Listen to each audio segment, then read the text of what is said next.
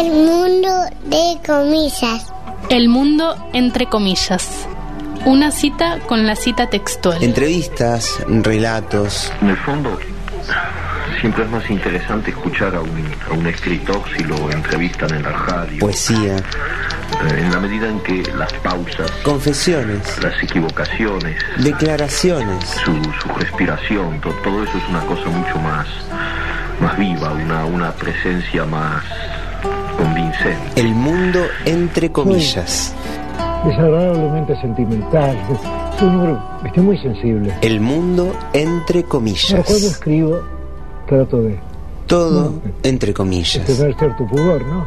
Como escribo por medio de símbolos, nunca me confieso directamente, la gente supone que esa álgebra corresponde a El mundo entre comillas. En el aire de la radio. El mundo entre comillas. Historias, entrevistas, desde las palabras, literatura del siglo XX, Te voy a decir algo que se conoce muy poco. ¿no? documentales, textos, Creo que nadie conoce eso. ¿no? La CIA se presentó en mi casa. declaraciones, Eso estoy confesiones. Disfrazada de periodistas. Todo entre comillas. El mundo entre comillas. Sí, es una linda casa donde funciona la Federación Libertaria y Aquí comienza el mundo entre comillas. suponemos que es bastante hospitalaria porque nos gusta recibir gente. Abrimos comillas, Vamos, dos puntos. ardiente profeta de la aurora, por recónditos senderos inalámbricos, a liberar el verde caimán que tanto ama.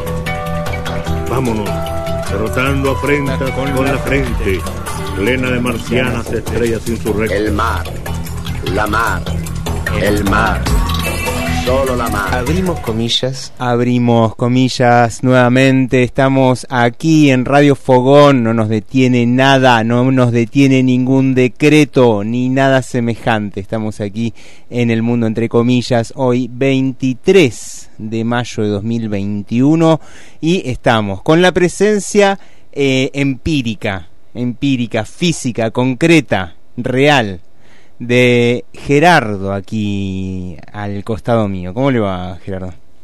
Muy buenas noches a toda la gente que está muy entusiasmada escuchando el mundo entre comillas. Y del otro lado, del otro lado de eh, Del mar, la mar. Ahí se escucha. Ahí está. Ahí está. Ahí está Bernardo, ¿cómo le va? ¿Qué tal? ¿Cómo va? ¿Todo bien? Gera sería ahora como la cosa en sí. Sí. Sí, sí, sí. Perdón por decirle cosa. La cosa en sí. No, gracias, gracias. Bueno, eh, ¿se escuchan ustedes dos? ¿Entre ustedes?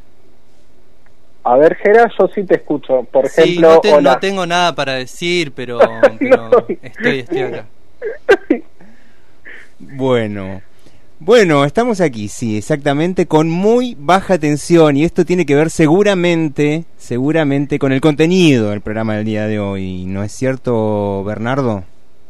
Sí, la verdad que es una casi como un- una línea no eléctrica, sino una línea de conducción de la electricidad y de la gente, lo, lo que va a estar en, en debate hoy. Una línea, Y no es la línea actual, una línea editorial. exactamente. Y de alta tensión también. Varias líneas por todos lados. Eh, así es, y entre otras cosas, por supuesto, porque es un programa pimponero y nuevamente, ¿no? Sí, el, el no iba a ser pimponero en rigor. De- tenemos que hacer una concesión, pero cuando nos enteramos que uno de los que vamos a hablar nació en el mismo año, fue como, dale, vamos con esta, ¿no? Y hoy, en este mundo entre comillas, 1930, citades a declarar. Agustín Tosco, Nora Cortiñas. Luchas, el movimiento obrero. Onganía, Cordobazo, 1969, CGT de los argentinos. Levingston, Lanuse, la burocracia sindical. Rucci, dictadura, marchas, paros. Nos aplicaron rigurosa y consecuentemente una violencia. Violencia que hizo correr nuestra sangre de estudiantes y nuestra sangre de trabajadores. Violencia que hoy condenan. Violencia que hoy quieren impedir cuando ellos son los principales causantes y artífices de la violencia institucionalizada y de la violencia que se aplica todos los días contra el pueblo argentino. Represión. Los estudiantes se suben a las azoteas de todos los domicilios de aquí. Por eso es tan difícil tomar el barrio Clínica cuando es La ocupado. primavera camporista. Perón. Isabel. La triple A. Ahí empezó el terrorismo Estado, la triple A, empezaron eh, la represión contra este, miles y miles de jóvenes, hombres y mujeres. Los libertadores de Y ya América. empezaron a haber eh, desapariciones, se cuentan más de, de 3.000 desapariciones de años 74 y especialmente 75. Y más dictaduras. Después, bueno, en 76 empieza la dictadura y empieza Videla. la represión masiva, sistemática, Genocidio. en todo el país. Desaparecidos. Eh, todo muy organizado. Eh, después, con el tiempo, supimos que, que la, cuando empieza la década del 70, Plan Cóndor. Madres de Plaza de de Mayo. empezar a ir a la plaza. Queremos nuestros hijos, que nos digan dónde están, por lo menos. Hijo, hoy hace 15 meses. ¿Dónde están los bebés? ¿Por qué no nos dicen a nosotros? Luchas. Luchas y más luchas. con sus manos, con su cuerpo, pero con su dignidad, con su valentía, con su protesta, con su repudio a todo, reventando esa compresión de tres años que nos impedía hacer actos, que nos impedía manifestarnos, superó a la fuerza de la represión y tomó la ciudad de Córdoba en lo que nosotros consideramos el glorioso cordobazo del 29 de. Y hoy, en este mundo entre comillas, 1930. Norita Cortiñas, Agustín Tosco. Esos son nuestros invitados a declarar del día de hoy. Pedazo de gente tenemos, Bernard. Sí, me da un poco de como de cosita, ¿no? Como que nos deja la vara muy alta y sabemos que no nos va a dar el- la puntería ni a. Estamos entonces recorriendo el siglo XX, ya llegamos al año 30. Qué bárbaro, ¿eh? Sí. ¿Cómo pasa el tiempo? Eh, ¿Cómo sí, pasa el sí, tiempo? cada semana es un año, como los Oh. perros. Tal cual. Bueno, en años perrunos estamos como en el 3800 Sí, más o sí, menos. ya estamos. Eh, llegamos a la década del 30 que acá en Argentina fue famosa por ser la, la famo eh, justamente la conocida década infame. Cosas que se dieron en el mundo también se van a repetir acá, pero bueno, con el color local, porque si hay algo que nos gusta marcar es el, el folclore local. Eh, en Argentina entonces en la en el ¿cuándo es el golpe de estado? Por ahí en esta época el, el que El baja la Uriburu. primero de septiembre Ah, de Irigoyen. 1930. Bueno, estamos por ahí. En la década del 30 estamos en pleno en ese proceso. Y aparecen algunas palabras en esta década que van a van a, a hacer el caldo de lo que ya dijimos la semana pasada cuando hablábamos de los siete locos, porque no es que cambie un número y cambió todo. ¿Qué palabras van a empezar a aparecer? La, la primera, fraude patriótico. Eso es un- una hermosa frase, ¿no? Es como un oxímoron, una contradicción tremenda fraude patriótico, algo así como porque te quiero te aporreo, ¿no? La concordancia. A la gente del mal le gustan las palabras lindas, ¿no? Sí, sí, Eh, sí, sí. aparece- Por algo, muchos de los centros clandestinos de, de detención tienen nombres tan tan contradictorios, ¿no?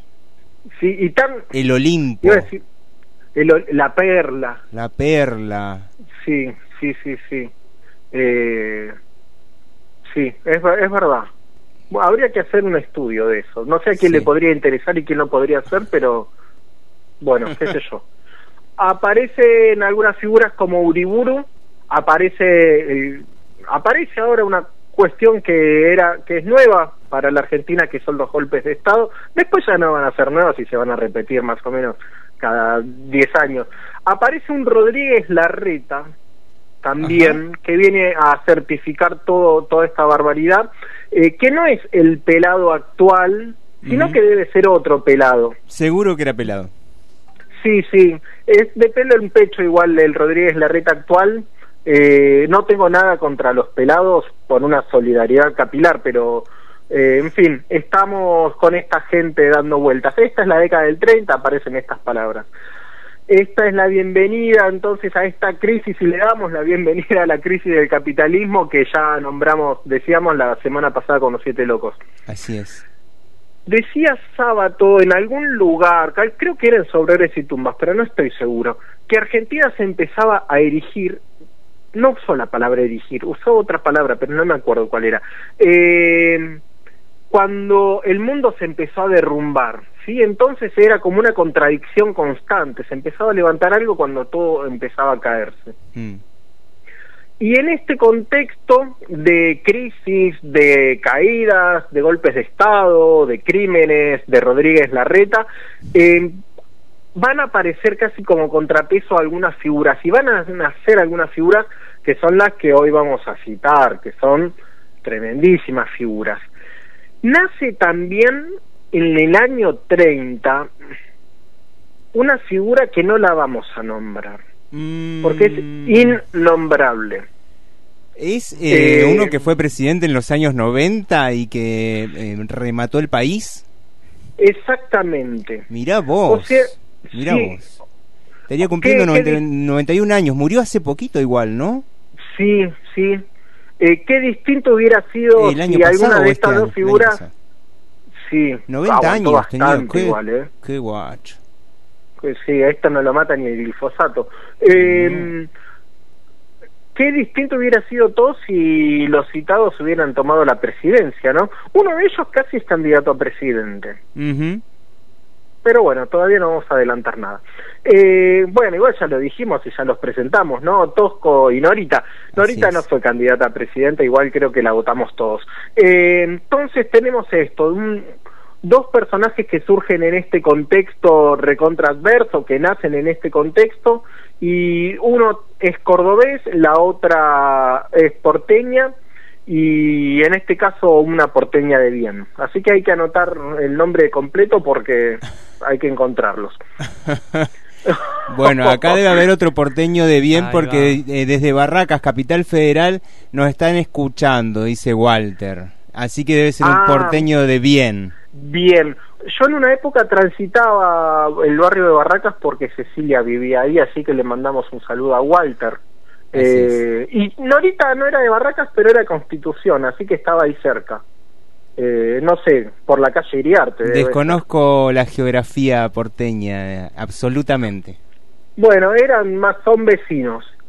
Bien. Arrancamos entonces con uno de ellos porque sería bueno arrancar en algún momento con algo. Sí, Arrancamos con el amigo Agustín Tosco. No Trosco, le encantaría a Sí. más de uno que conozco que, que se llame Agustín Trosco. estaba cerquita igual. Que sí, muy cerquita por muchos lados, pero bueno. Em, nace en Coronel Moldes, en Córdoba, que está cerca de eh, Río Cuarto. Eh, no sé dónde está Río Cuarto, cerca de Coronel Moldes sin lugar a dudas. Eh, es como por el sur de Córdoba, nor sudoeste, por ahí. Bien. Eh, nace el 22 de mayo y acá hay dos cosas. Sabemos que lo anotan dos días después, pero no sabemos si nació el 20 y lo anotaron el 22 o si nació el 22 y lo anotaron el 24. Ah, claro, claro. Algunas informaciones nos dicen que nació el 20. Bueno, de todas maneras estamos en eh, prácticamente el aniversario de su natalicio, que estaría cumpliendo 91 años, igual que eh, Norita, ¿no? Sí, ayer cumplió años. Así es. Ayer. Nos tendríamos que haber juntado a comer locro en su honor eh, y creo que era más que justo. ¿Sí? Y un Así que, Fernet, bueno, na- con Fernet. con- Con Fernet, Sí. sí. por Claramente. supuesto. Y mucha luz, mucha luz, así como mucho, muchas cosas enchufadas. Eh, Muchos voltios. nada, ¿eh? Muchos voltios. Sí, como 200, ¿no? Bien, eh, ya es un derroche eso. Eh, vivía en el campo Agustín Tosco y su mamá y su papá eran piamonteses. Ah, acá está llegando un asistente que nos va a dar una mano con todo esto. Bien. ¿Lo tiene ahí a Tommy? Sí, lo tengo aquí conmigo, nos está dando una mano muy, muy grande. Bueno. Eh, sus papás eran piomo, no los suyos Va, no sé los suyos, los de Tosco. No, no, eran, los míos. Bueno, eran piamonteses, la mamá y el papá. Así que tenemos a un muchacho con dos problemas para la escuela. Eh, porque o hablaba piamontés y hablaba poco el castellano, y el segundo que era un muchacho rural que se iba a meter a la escuela. Y ya sabemos que esas dificultades las escuelas las suelen pronunciar, ¿sí? Las suelen poner muy en carpeta. Sí. Eh, así que un muchacho con esto le trajo también una timidez muy grande, ¿sí? Eh, porque claro, se le burlaban de su for- por su forma de hablar. O por ser del campo o por ser hijo de Thanos. Como nos imaginamos que podría pasar, encontró refugio en otro lado que no sea la gente y sobre todo la gente de las escuelas, esa gente de la que hay que sospechar y mucho. Eh, ¿Dónde encontró ese refugio? Por supuesto, en algunas lecturas, en algunas lecturas. Así que tenemos a un pibito, hijo de Thanos, que empezó a, a crecer y a desarrollarse intelectualmente con, por su propia cuenta. Y esto lo vimos ya montones de veces. Eh, así que bueno. Con Roberto esta- Art, con, con González Tuñón, eh, Sí, con Rivera. con Andrés Rivera, claro. Sí, así que ya es también una, una especie de, de constante para nosotros, me parece, que nos gustan estas figuras, ¿no? Así es. Eh, esta lectura por su cuenta lo ayudó en la secundaria. Así que fue a la secundaria Agustín Tosco. ¿Qué hizo? Perito mercantil. No, no hizo el perito mercantil. Bachiller con algo, con orientación en qué. No, tampoco fue bachiller. No fue maestro normal. Nada de eso. Por supuesto, y como la mayoría podrá pensar, que hace Agustín Tosco, hace la escuela técnica con orientación en qué? En electricidad. Bien. ¿Cuánto nos hace falta un Agustín Tosco por acá, eh? Sí, sí, sí, sí.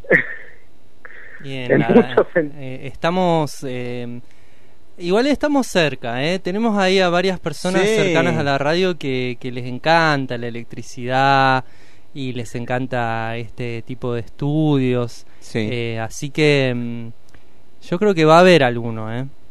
Va, va, va a salir uno, ¿no? Sí, sí, sí. Le mandamos Bueno, un saludo a Marcelo, a Gonza, eh, nuestros Bien. toscos. Sí, por supuesto, ¿no? Que con los cables hacen maravillas. Nuestros toscos vernáculos. Tal cual. Eh, por supuesto, esto es un halago, ¿no? Suena feo, ¿no? Nuestros toscos vernáculos, pero bueno, era, era tirarle una onda, digamos. Bien. Eh, sí, bueno, le, a estos entonces prohombres de, de la electricidad los saludamos en esta jornada. Eh, decíamos entonces que acá en esta cuestión de ir a la escuela empieza a hacer el- la técnica con orientación en electrónica o en electricidad, no sé cómo es, y empieza a crecer este Tosco. Sabemos que Tosco era grande, era un tipo alto, bueno, pero empieza a crecer además la figura de Tosco. No era chiquitito como Nora, claramente, pero ser alto no significa ser un gigante y Tosco era las dos cosas. Hay una anécdota de la época de la escuela secundaria que es hermosa, que es deliciosa y que se da en la entrega de medallas. Debo confesar que una vez fui a una entrega de medallas a la escuela del Hoyo, eh, porque tenía que ver a, a un- yo nunca trabajé en la escuela del Hoyo, en la 734. Ajá. Tenía que ver a un amigo para darle un papel y me quedé ahí viendo porque es una cosa muy hermosa y me emocioné por algo que le sucedía a gente que no conocía. Eh, es una cosa muy linda las entregas de medallas. Pero esta entrega de medallas de la técnica de Córdoba va a ser especial. Ajá. Nos imaginamos familias, hay discursos, ¿no? Eh, Abanderado, abanderada, se canta el himno, suena alguna versión, qué sé yo, seguramente la de Jairo no, ni la de Charlie García, entre otras cosas porque no había sido grabada. Eh, bien, no sabemos si entre los compañeros se decían, eh, que no se corte o nos hablamos, creo que no. Eh, bien, esas situaciones tan incómodas. Nos vemos. Sí. No nos vamos a ver. bueno, no quiero verte. Bueno, en fin, eh, tenemos ahí a un flaco alto Sí. que es muy tímido, que es el hijo de los campesinos. Y es Pero que habla hijo bien y eh, lo eligen para dar el discurso, ¿no? y lo eligen para dar el discurso. Che, ¿quién habla? Habla vos, que hablas bien, le dicen a Agustín Tosco, y sabe que él venció algo su timidez, ¿sí? Y bueno, este pibito que hablaba bien, y nos hace acordar a otro pibito que hablaba bien, que es Andrés Rivera, Sí. eh, es elegido centro como presidente del centro de estudiantes. ¿De qué colegio? Porque ese rato, ese dato lo llegamos a encontrar. El IPET 48. Yo no sé si se siguen llamando los colegios así en Córdoba, pero nos imaginamos No que significa Instituto para la Educación Técnica, Provincial Provincial de Educación Técnica, Mm. ¿no? Sí. Es el presidente del Centro de Estudiantes del IPET 48, va a hablar al de, va a dar el discurso y está lejos de decir cosas como qué alegría haberlos conocido, agradecemos la educación de este templo del saber. No, nada que ver. Les dio con un garrotazo en la nuca. El garrotazo es verbal, no es un garrotazo literal, ¿sí? Bien. le dio así como un para le repartió Para al- director sí toma pumba al director. Lo mató denunció las condiciones en las que cursaban y además rechazó el diploma. Vamos.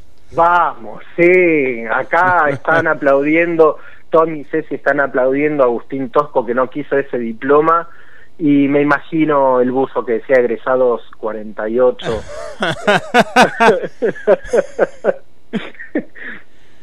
Más madera, qué egresado es lo del IPET 48. Sí. Eh, justo coincidían los números. Eh, así que bueno, nada, ya tenemos a un pibito que empieza a ser picante y el, al- el tanito se va a poner de punta.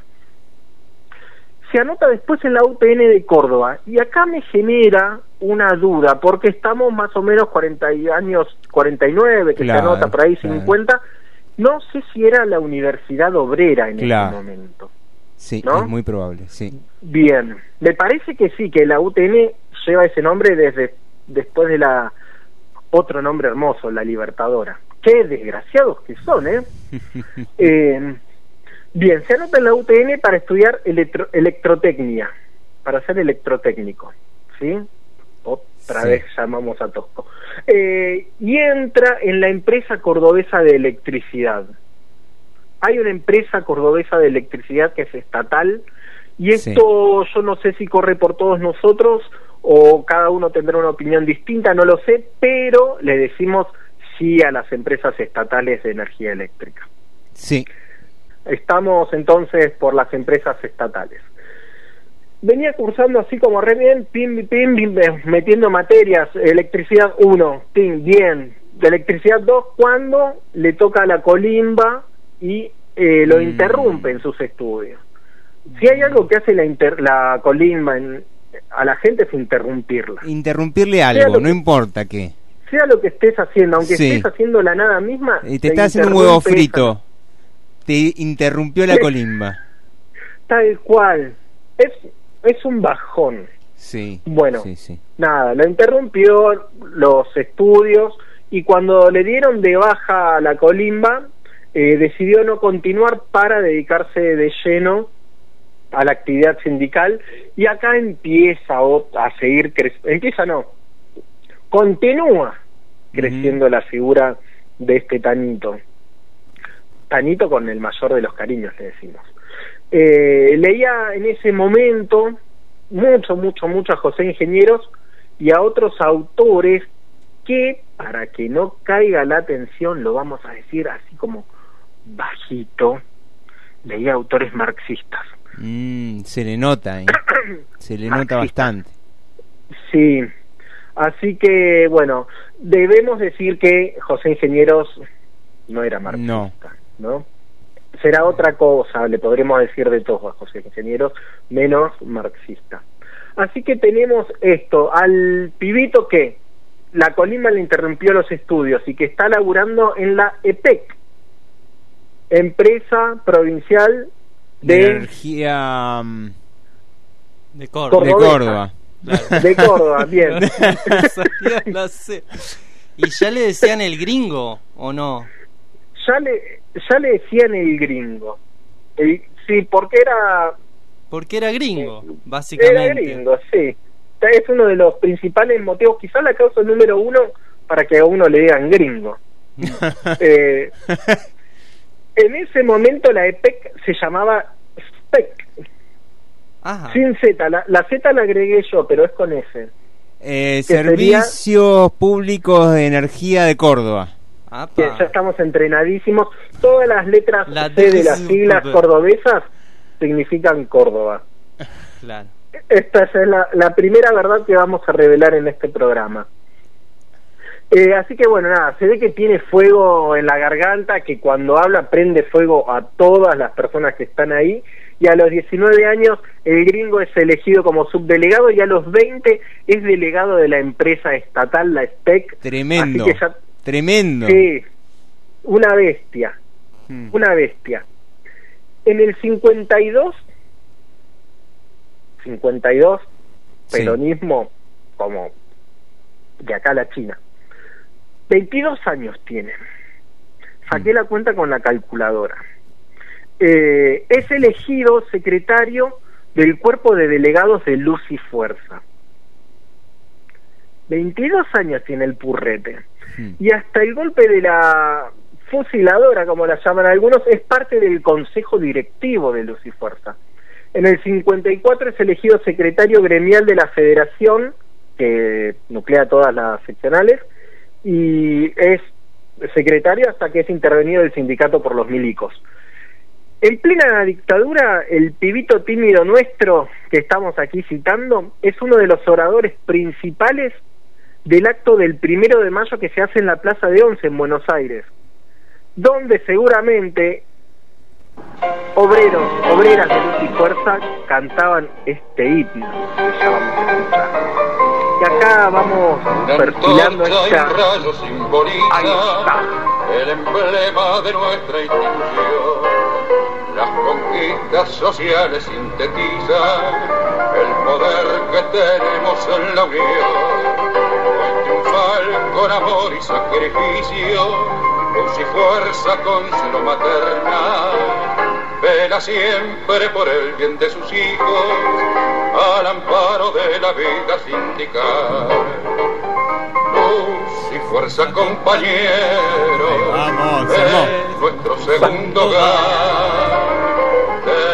Debemos ser los primeros Se la sabe Gerardo acá, ¿eh? hacerlo respetar. cabeza. Otro sagrado mandato que tenemos que cumplir es que a nuestro querido sindicato lo debemos defender hasta morir. Con la luz de la antorcha como guía y la fuerza del rayo paz. Va subiendo de tono. Derrocada será la oligarquía y los hombres felices vivirán. Si sabemos que unidos venceremos, no debemos temer al capitán. Hermanados como nunca marchemos y luchemos por la justicia social. Luz y fuerza compañeros. Eso, vamos todos. Es nuestro segundo hogar. Debemos ser los primeros en hacerlo respetar. Otro sagrado mandato tenemos que cumplir es que a nuestro querido sindicato lo debemos defender hasta morir. Es que a nuestro querido sindicato lo debemos defender hasta morir. Qué pulenta, ¿eh? Qué pulenta ese himno. Sí, sí, te dan bueno. ganas, cuanto menos, de ser de luz y fuerza. Como mínimo, ¿eh? Como mínimo. Como mínimo. Eh, hace rato que no se escucha en un himno eh, hablar, por ejemplo, de la lucha contra la oligarquía, digamos, ¿no? Sí, Sí. sí, o contra el capital, por Sí, ejemplo. no, no, no. conceptos Sí. abandonados. Hay en la, una parte de la marcha eh, peronista que habla de del capital, Combatiendo vez capital, se- sí. Cada vez se canta más bajito, me parece. Sí, sí. En algún- Mm. ¿Sabían la de la de eh, hay una anécdota muy muy graciosa, justamente creo que era un correntino en el 73 en bueno, horas antes de la masacre de Seiza. Ahí todo es Seiza lleno de gente cuando Mm. supuestamente iba a llegar Perón, Sí, que no llega Perón. sí. Cantan la marcha peronista, en- ahí había un palco, qué sé yo, y un correntino se empieza a cagar a piñas con alguien y era mm, con un porteño con alguien de ahí de, y el y el chabón lo bueno lo, lo calma viste Dice, encima ya era tensa la situación Sí. en Ezeiza en el 73 lo calman y le dicen pero qué pasa qué qué te pasa por qué te empezaste a pegar con los de "Eh, no porque porque son de la capital porque son de la capital. Y el chabón había creído Claro. siempre que era contra la capital, la que era contra los porteños Sí, la, la- el himno, Un- la marcha himno peronista. federal. Claro, y el correntino se Peronismo empezó- federal, existe eso igual. ¿no? También, también. Claro.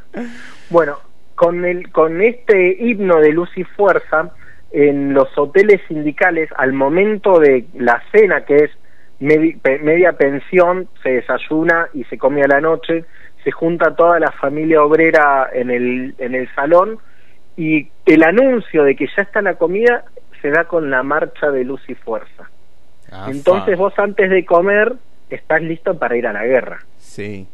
y bueno, nada, te traen ahí un pastel de papas. Qué grande. y bueno, y toda la familia obrera feliz y todos cantando. Yo lo he vivido eso y otra vez, lamenté no ser de, de no saber nada de electricidad en realidad. Estamos en el año 69 ya, miércoles, ¿cómo pasa el tiempo? Deben ser estos años de los perros, ¿no? Porque van muy rápido. Eh, estamos en un año particular porque se edita el disco de Almendra, Sí, el de La Lágrima. Sandro edita su disco. sí. El disco doble de Pink Floyd, Umaguma, sale Oh. en el año 60. Qué infumable que es ese disco, ¿eh? Psicodelia, en se- psicodelia difícil de, Yo nunca lo de pude digerir. Sí. Nos sinceramos, ¿eh? Ah, Eh, me siento más yo trataba de ponerle ahora. onda, trataba de ponerle onda, lo escuché, lo, lo escuchaba, lo escuchaba, le ponía mm, le ponía color, trataba de, de viajar con ellos, pero era muy difícil, ¿eh? Muy difícil. Sí. Porque sí, se encerraba cada uno en un cuarto y el disco lo grababan así, cada uno encerrado en un cuarto y haciendo cada uno lo que le pintaba. Y después, bueno, hacían unas mezclas o directamente pasaban lo que había grabado, por ejemplo, el batero solo, ¿no? Y bueno, difícil. Sí, sí. Difícil es de difícil escuchar. de escuchar. Pero bueno, Bueno, mucha experimentación. Sí, Estamos hablando la del tapa es- 69, ¿no? Sí, la tapa es muy buena, esa cosa de que, la, ¿no? Parece como de Cortázar la tapa. Sale el disco beat número uno de Los Gatos y además, entre otras cosas, se produce el Cordobazo.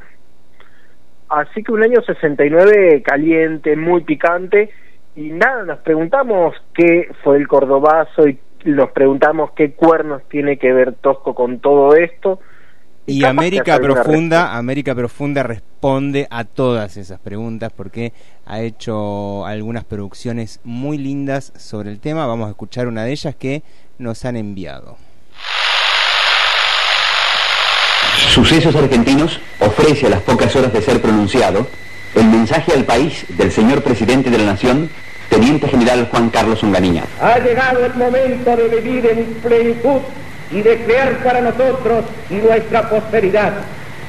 El futuro será inexorablemente el resultado del esfuerzo común de todos los argentinos de hoy.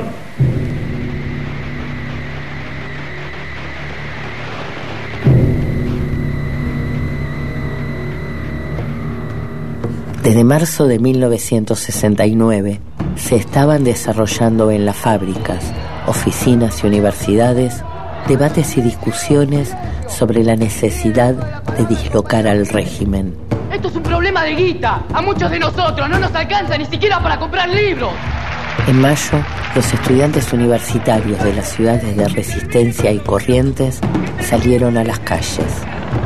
En las movilizaciones es asesinado por la policía el estudiante Cabral.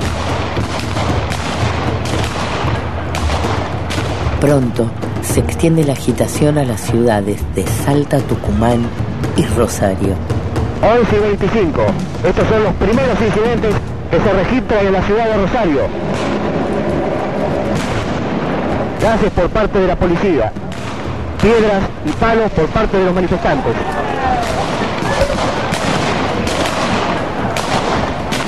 El país era un polvorín seco y solo se necesitaba una mecha para encenderlo.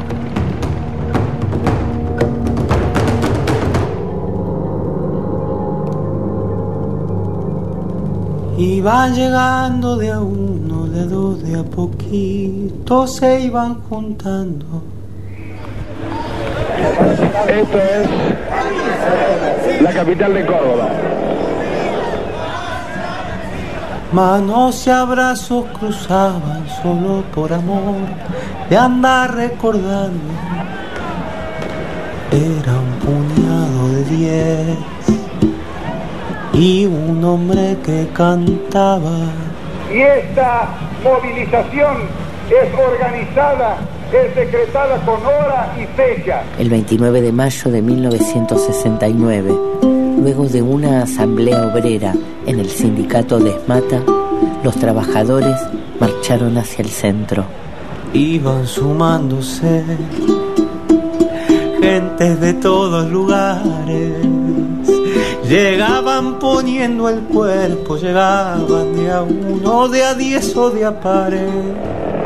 Reitero, las 10 de la mañana y ya comienza la salida de todos los obreros, que serán aproximadamente 5.000. Ya parten todos, reitero, hacia la Plaza Pelzarfil, donde se va a realizar la concentración. A la manifestación obrera se unen estudiantes universitarios, jóvenes de los barrios y sectores de la clase media.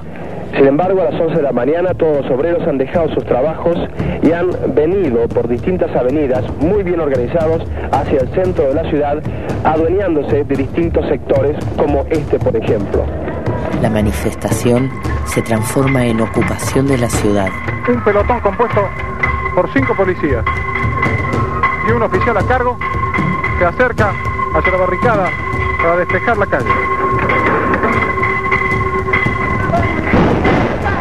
Con un extinguidor, la policía procede a apagar el incendio provocado por los revoltosos.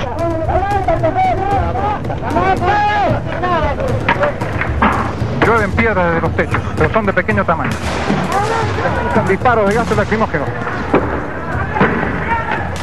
Los estudiantes lanzan botellas y bombas molotov y la policía contesta con disparos de bombas de gases lacrimógenos.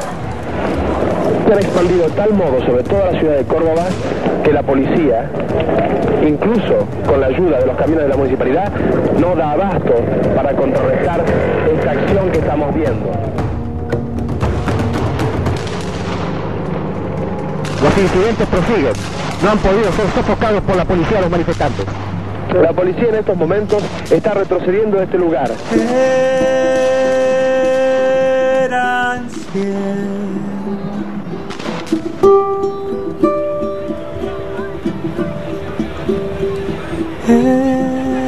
La policía retrocede.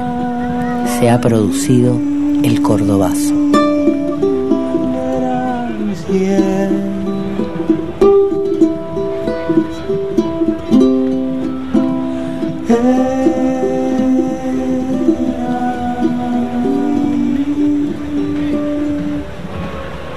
Movimiento obrero argentino 1955-1990. Julio Godio.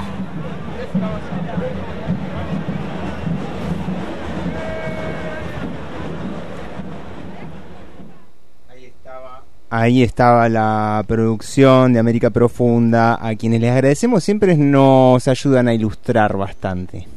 Sí, la tienen bastante clara y tienen mucho, mucho material de, de audio y archivo, así que Así eh, es. siempre ahí.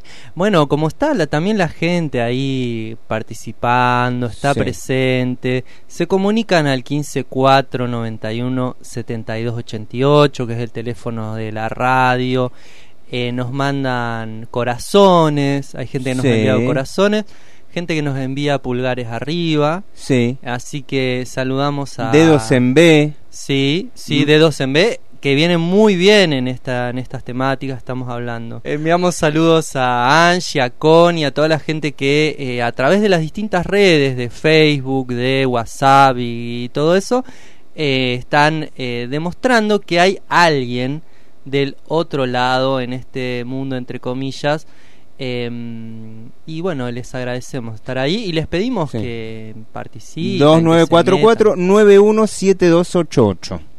Exactamente. Ese es el número al que te puedes comunicar y también al Facebook, que hoy como está Gerardo acá, está abierto. Bueno, está bien. Bueno, si querés lo cierro. ¿eh? Si querés Sí, lo cierro. Sí, sí, sí. Bueno, Muy bien. Estamos en el 29 de mayo, no hoy, que es 23, pero bueno, 29 va a ser el sábado próximo. Sí, Se cumple un aniversario del Cordobazo. claro. Así que guiso de lentejas o locro. Bien, bueno, El Día lentejas del locro. Ejército Argentino también. Ahí no celebramos, pero por esto otro sí. Bien. Bueno, Qué nada, contradictorio. el Lo, 29 lo, lo que es la historia, ¿no? Sí, sí. Esas contra- en un solo día tenemos eh, las, las- los dos polos opuestos. digamos. Sí. Eh, y así que todo el mundo puede comer locro por un motivo u otro, entonces. Es verdad, sí. Lo importante es Cada uno locro. se adhiere a la parte que más le le combina. Bien, lo que le pluga. Se produce el cordobazo, que es este, bueno, ya lo escuchamos que era el cordobazo. Hay algunas cosas que están buenas para destacar. Que en- ahí en las calles de Córdoba, bueno, esto, se enfrentaron eh, la clase obrera y grupos estu- de estudiantes versus los milicos del gobierno dictatorial de Onganía.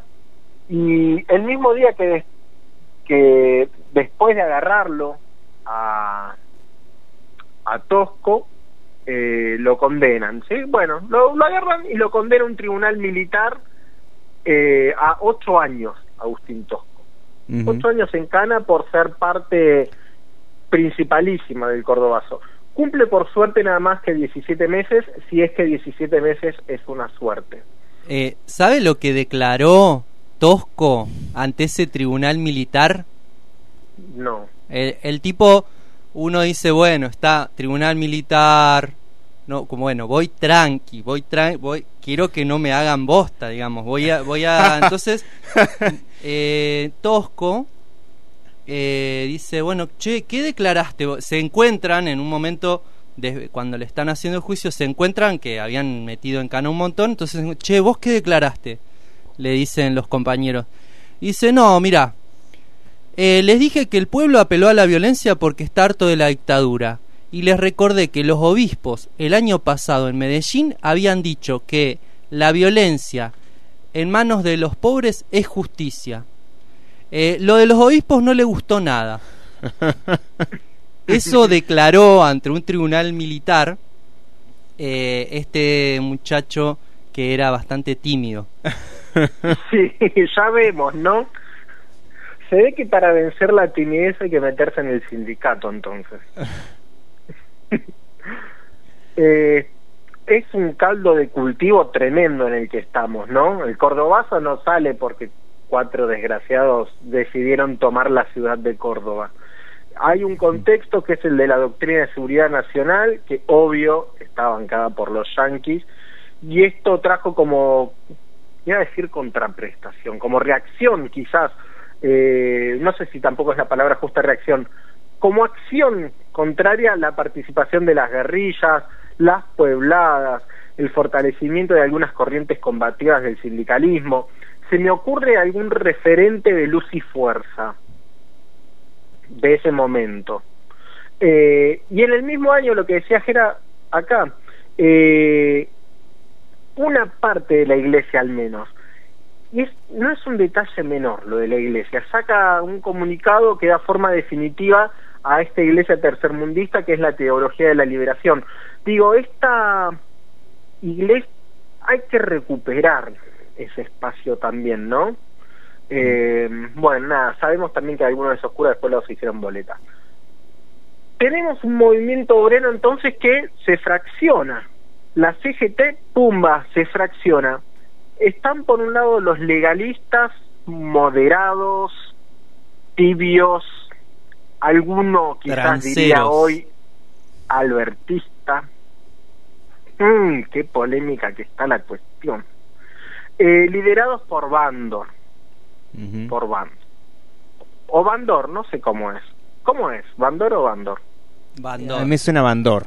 Pero- Ah, Bandor. Bueno, yo tenía uno de historia que le decía Bandor, pero siempre escuché Bandor. Bueno, WOM, adentro de la CGT legalista, WOM, Esmata, la WOCRA, que no eran los muchachos que vinieron el otro día, ¿eh? Eran la misma WOCRA, pero eran otros muchachos. Los ferroviarios, que tendrán su, ¿cómo decirlo? Su, pagarán su deuda con el paro del 91, así que estarán exonerados. Y del otro lado, del lado que nos gusta, y podríamos decir en este programa de hoy, del lado norita del movimiento obrero, está la CGT de los argentinos de eh, Raimundo Ongaro. Los gráficos, luz y fuerza, petroleros, no estos petroleros que tenemos Mm. aquí cerquita del, petróleo privado, Claro. esos no. No está el predio de la catarata tampoco, ni está Loma Ávila, son otros. Ah, es el mundo perfecto. Son, claro, son petroleros estatales. Claro. Eh, portuarios, teléfonos, son todos estatales. Eh, la UCRA igual participó del Cordobazo fuertemente y la UTA también, ¿sí? Pero era la UCRA cordobesa. Y la- el con ra- Esmata cordobés también. Y También, los, sí.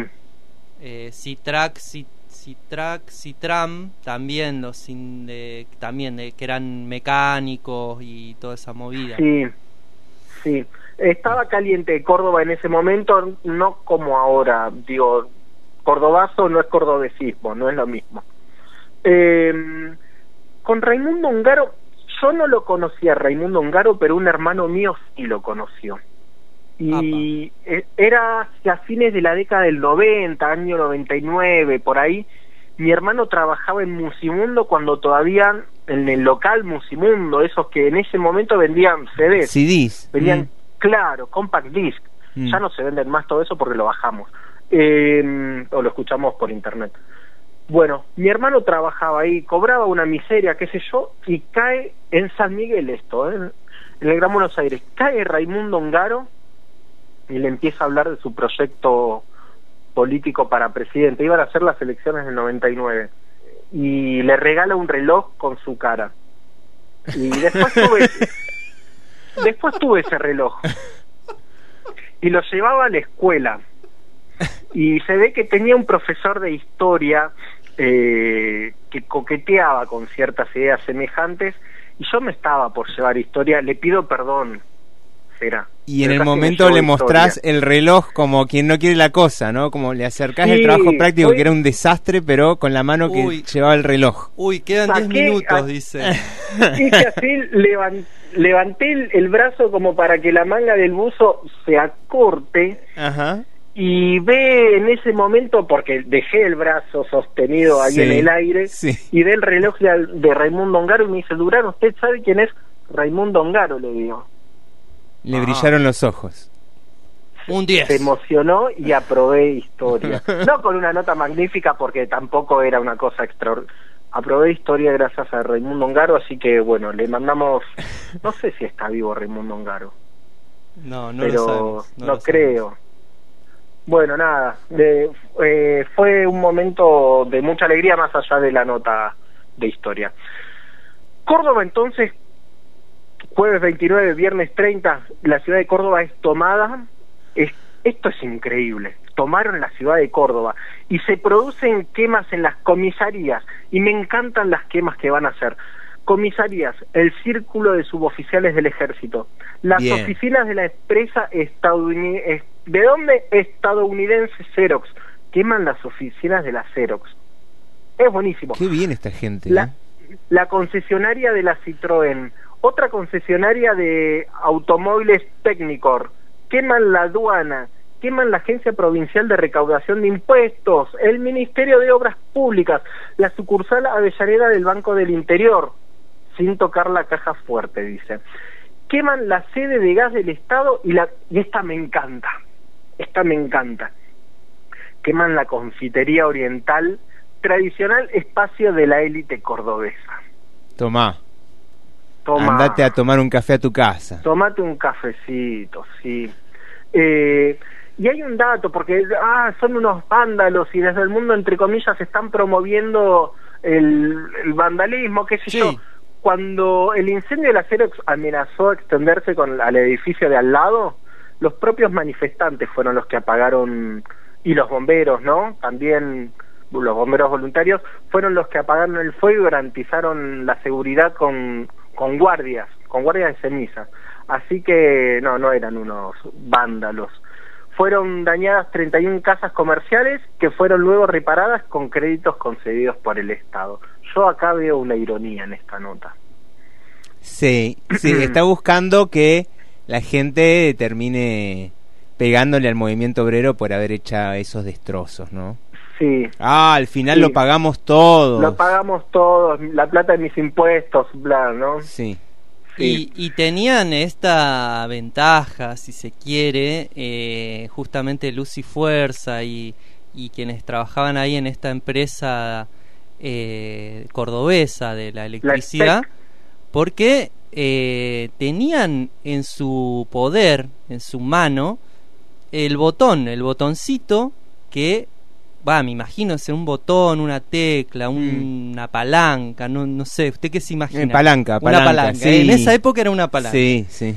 Donde cuando se pudría, porque el cordobazo, bueno, quedó como, como el, el símbolo, pero hubieron cantidad de, de, ac- de acciones parecidas, las más fuertes fueron el cordobazo y después el viborazo, años más tarde, pero cuando había bardo, luz y fuerza, bueno muchachos, nosotros nos encargamos de, la, de cortar la luz. Claro. Y se Acción de básica eso. primaria, digamos. Después ustedes ha- hagan nota, hagan lo que quieran, pero nosotros cortamos la luz, listo. Y ahí tenían la palanca y la usaban, ¿no? Sí. Y la Sí. usaban. La usaban para el pueblo, Francia, digamos. ¿no? ¿Cómo, Bernardo? Perdón, parecido a lo que pasó en Francia, ¿Qué pasó con lo en de los Francia? chalecos amarillos. Ajá. Bueno, Y también un movimiento eso. grande, sí. No sé si Sí, estaba y- el sindicato de Luz y Fuerza ahí o si estaba... mm, Los lu- eh, no sé cómo se dice luz y fuerza en francés. Lumière. es Lumière. Lumière. Bueno, nada, se armó. Y es esto, che, dale, a- nosotros colaboramos con esto, ¿no? Bajamos la palanca. Después de las 14.30, dos y media de la tarde, los manifestantes que estaban ahí se empiezan a meter en los barrios porque se venía la milicada. Y empiezan a armar barricadas, eh, hay alambres colocados sobre las avenidas, ponen... mi- Esto es una cosa maravillosa, los miguelitos, ¿no? Esos clavos para que se pinchen las ruedas, eh, botellas rotas por todos lados, las bombitas del alumbrado público, pa, gomerazos, las rompían. Y después de las 20 horas, eso que decía Gera, luz y fuerza, pum, corta la luz. Así que tenía apoyo en los barrios populares el, el cordobazo, no es que era mal visto. Como quizás eh, seguramente habrán querido decir que son unos delincuentes que rompieron todo. Eh, no, según las referencias que tenemos, no había muchas, igual posiblemente debe ser un error, eh, muchas intenciones de enfrentar al ejército, pero sí de organizarse para cuidarse de la represión que se venía. Y para esto eh, complicaban eh, todos los accesos y el- la recuperación del control de la ciudad. y los barrios se empiezan a llenar de pintadas por todos lados del tipo este barrio está ocupado por el pueblo. Hay uno que me gusta mucho.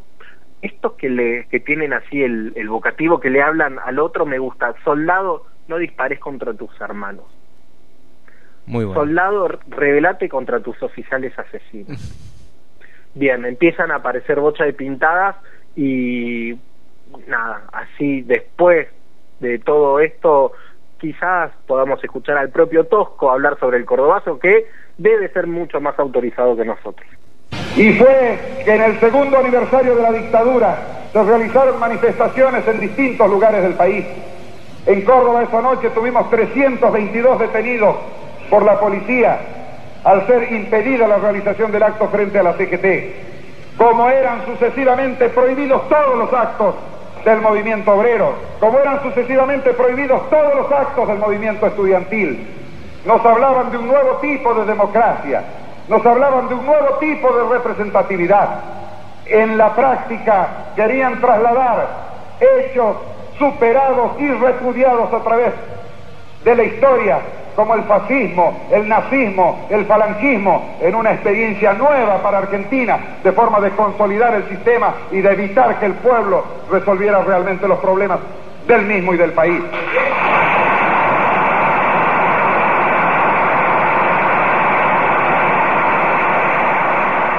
Y entramos entonces al año 1969 y esa política represiva que tendió a comprimir la rebelión del pueblo fue acentuada hasta el grado inconcebible de atacar las manifestaciones estudiantiles a balazos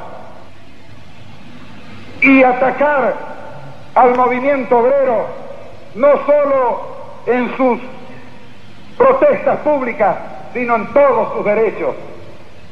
Y se sentía la opresión y el atropello sobre todos los derechos. Y en ese momento yo apelé a los compañeros estudiantes diciendo que es correcto reflexionar, pero la hora de la reflexión había terminado y debían darse el brazo con los compañeros universitarios de la Universidad Nacional y con los compañeros trabajadores y exteriorizar en la calle su protesta. Y ese mismo 29 de mayo confluyeron al centro de la ciudad todas las fábricas, todos los estudiantes para realizar una multitudinaria concentración de protesta. Pero la represión que se había ensañado con toda esta serie de mártires volvió a actuar y un compañero obrero nuestro, sin haber llegado al centro, el caso del compañero Máximo Mena, de mecánico, cayó con un balazo en el corazón frente a la terminal de ómnibus. Y de allí, evidentemente, el pueblo no pudo contener su indignación y su espíritu de lucha. Y así, con sus manos, con su cuerpo, pero con su dignidad, con su valentía, con su protesta, con su repudio a todo, reventando esa compresión de tres años que nos impedía hacer actos, que nos impedía manifestarnos, superó a las fuerzas de la represión y tomó a la ciudad de Córdoba en lo que nosotros consideramos el glorioso cordobazo del 29 de Ahí estaba Tosco hablando sobre el cordobazo. Bien, vamos cerrando la historia de Tosco, ¿no? Va, igual nos queda tanto, tanto, tanto. Sí. Vamos igual tratando de ponerle un moñito. Sí. Sí, te escuchábamos, Bernard. Ah, perdón, perdón, perdón. bueno, un moñito. Eh, después del toque de queda los agarran, los encanan, qué sé yo. Es, como dijimos antes, apresado Tosco pero también hay una presión popular muy muy fuerte que obliga al poder ejecutivo decimos poder ejecutivo estamos hablando del gobierno de Onganía sí así es obliga a soltar a los presos sí y hay un mensaje hay un mensaje de Héctor, el hijito de Tosco. Héctor, exactamente, que eh, lo, lo, lo entrevista a la televisión justo el día antes de que lo vayan a liberar al padre y dice esto, mire si no le da ternura. ¿eh? ¿Cómo te llamas? Yo me, yo me llamo Héctor Agustín Tosco. ¿Estás contento? Sí. ¿Por qué? Porque sale el director mi papá. Y cuando venga tu papá, ¿qué le vas a decir? Yo voy a ser sindicalista. Gracias. Que voy a ser sindical. Sindicalista y cordobés. Eh, bueno, y de hecho, mire que si es de palabra este esta gente, ¿eh? porque de hecho eh, eh, Héctor Tosco es sindicalista, labura en la eh, empresa de energía, igual que su padre, y es eh, secretario general del sindicato de Luz y Fuerza de Y tuvimos la, la oportunidad de de conocerlo, conocerlo en- hace, en Trelew. en Trelew hace, un, par de años, 2018 para el también. 22 de agosto, ahí en el aeropuerto de Trelew. eh, el tipo se hizo presente y recordó a, a su papá y, a, y toda la cuestión de la masacre de Trelew. Así es. Que tenemos ahí también alguna anécdota para contar. Así que el tipo cumplió su palabra, le dijo a su papá que iba a ser sindicalista y lo es, lo es. Lo consiguió. Así es. Son gente de palabra los toscos. Parece que sí, ¿eh? Salió Bueno. de la cana, Sí. Héctor se puso contento, deben Sí. haber brindado con Fernet y un salamín seguro también. Y Tosco vuelve a Córdoba, pero no vuelve así cabizbajo ni tímido, ya se le fue la timidez hace rato. Se enfrenta a la burocracia sindical que está representada por Rucci, ¿sí? Y Sí. ahí tenemos a otro Tosco, al, al Trosco, al Trosco. Listo, ya fue dicho entonces. sí, a sí. ver, entonces, ¿qué A ver qué dice él. Tosco de todo esto? Tenemos una gran emoción. Sentimos una gran alegría de estar otra vez entre todos ustedes. Cuando volábamos sobre Córdoba y mirábamos esta tierra tan querida, que tuvimos que abandonar por más de seis meses, cuando recordábamos el estar en la prisión, recordábamos a nuestros seres queridos, a nuestros compañeros, a nuestros amigos, cuando los recordábamos a ellos. Y sabíamos que estaban luchando con dignidad, que continuaban su lucha con firmeza, nuestro espíritu se fortalecía.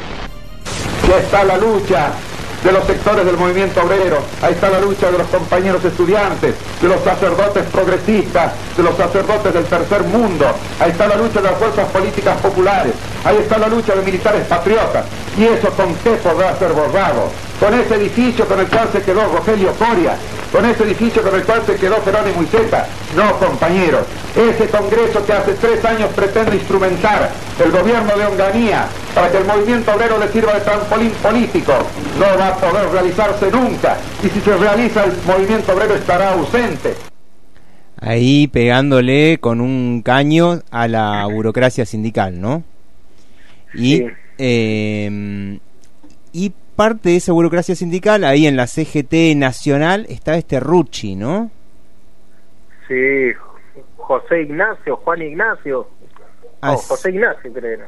Así es. Y esto decía Tosco sobre este personaje de la CGT nacional. Eh, La pretensión de Rucci es colocar a la CGT de Córdoba bajo el manto, bajo la conducción del participacionismo, de la complicidad, de la entrega de los derechos de la clase obrera. Eso era lo que decía básicamente, bien cortito y al pie. Contundente, contundente. Claro. Em, eh, tenemos un entrecruzamiento también acá con el compañero Tosco y nuestra provincia, porque eh, uno de los lugares donde estuvo preso justamente eh, fue en el penal, famoso penal de Rawson, eh, donde se gestó también todo un movimiento alrededor de tantos presos eh, de las organizaciones armadas, sindicales, sociales, em, mucho movimiento de apoyo, de solidaridad con los presos, de abogados que estuvieron ahí acompañándolos, de familias que, que recibían a las familias de los presos, porque justamente la estrategia era llevarse a los presos bien lejos eh, para que no jodan, ¿no? Y bueno, y Rawson está bastante lejos de eh, Córdoba, por ejemplo, eh, entonces era un buen lugar para descartar y, en teoría, quitarse un problema de, encima, pero le generó más problemas. Y, y sabemos que en Rawson se generó una fuga en el año 72, bajo ya el gobierno militar de Lanuse. Y mm, uno no quiere decir que fue todo un poco improvisado, ¿no? Pero el mismo día que, eh, que se una cosa así muy grosa, que se juntaron un montón de organizaciones guerrilleras, eh, FAR, eh, Montoneros y el ERP, con sus diferentes tendencias, se unificaron y dijeron vamos a sacar a nuestros principales líderes del penal. Y organizan la fuga de, de, de Rawson, del penal de Rawson.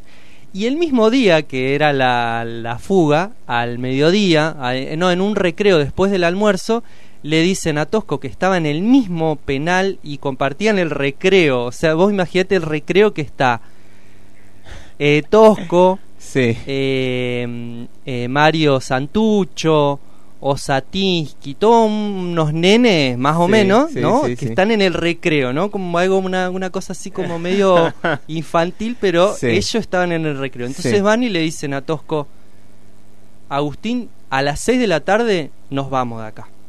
Está todo armado. ¿No? O sea, nos vamos. Sí. Eh, si vos querés, tenés un lugar. ¿Vos qué le decís, Gonzalo? Y no, no soy tosco. No, No y soy Tosco, tosco, pero- justamente como en las palabras que decía él mismo antes, les dijo, no, muchacho, eh, a mí me va a liberar el pueblo. A mí me va a sacar de acá adentro el pueblo. La lucha política. La lucha popular. Yo me quedo acá. Está, ustedes todo bien. Váyanse porque ustedes están en las organizaciones armadas, es otra cosa. Ustedes está bueno que se vayan y les deseo lo mejor. Claro. Les dijo. Eh, así que se quedó Tosco ahí, ahí en el penal de Rawson eh, y bueno, fue liberado finalmente un poco más tarde y sabemos o conocemos más o menos la historia de lo que pasó con el- la, la fuga eh, finalmente del aeropuerto de Trelew y todo, todo eso que generó las consecuencias del cordobazo también, ¿no? Tenemos el rosariazo, el eh, eh, en la Patagonia, el rocazo, el cipoletazo, eh, el choconazo y tenemos también el tre- treleguazo en, en Chubut también en el año 72. Así que como desde lo que pasó en Córdoba en el 69 se fue replicando en todos lados eh, los famosos asos que ahora mm, los seguimos replicando, ¿no? En nuestro decimos, bueno, vamos a hacer el chubutaguazo, ¿no? Sí, vamos a hacer el no sé qué aso. Viene de ahí, Mm. viene de ahí, de eso de esos años y de esas luchas. Una efervescencia tremenda también eh, que, que en algún punto terminó eh, con, con la gran represión que implicó el gobierno primero de Isabel Perón y después de, de, de los milicos, ¿no? Eh, pero antes, tras la victoria del peronismo, ya empezó a ser perseguido este Agustín Tosco. Eh, Había dejado de ser perseguido en algún momento. Pobre Tosco. No, no le perdonaron ninguna, ¿eh? Ni una, ni una. Eh, ahora ya más de cerca, digamos, ¿no? Como que ya tenía una... la- se la tenían jurada, digamos. Y esto lo obligó un poco a, a, a irse, a ir escapándose cada vez eh, metiéndose más en la clandestinidad. Mientras tanto se iba generando estas operetas mediáticas, usted vio cómo son, ¿no? Ya hoy nuevamente en La Voz del Interior se publica que en un plazo de 30, 40 días sectores armados, sectores ligados a organizaciones revolucionarias, dice con el apoyo de los sectores gremiales que integramos nosotros, tomarían la ciudad de Córdoba en un plazo de 30, 45 días y la declararían capital de la patria socialista. Esto parece una broma, pero no es una broma. Es una cosa consignada seriamente en el periódico de más difusión de nuestra ciudad y de nuestra provincia. Es uno de los pretextos o de las invenciones para respaldar, para justificar, para preparar el terreno de la represión contra Córdoba. Ahora se trasladó el jefe de policía hacia donde estamos ubicados nosotros. Estamos observando un plano. Este es el plano de eh, mediaciones de de policía. Pues este es un plan subversivo. Estamos en presencia de subversión. Muy bien, muchas gracias. Frente al local del sindicato de Luz y Fuerza se encuentran aproximadamente 15 personas detenidas que en el momento de ingresar la policía se hallaban dentro del local. Efectivos de la policía se dirigen en estos momentos hacia un edificio donde según informaciones que han recogido hace instantes se encuentra una persona provista de una ametralladora. Se han acercado a todas las calles ubicadas en las inmediaciones. Estamos en presencia de subversión, decía. Y ahí se da el, el, el lazo opuesto, porque se da lo que se denominó el navarrazo, que fue justamente el, el de, en pleno gobierno, o sea, todavía estamos en democracia, ¿eh?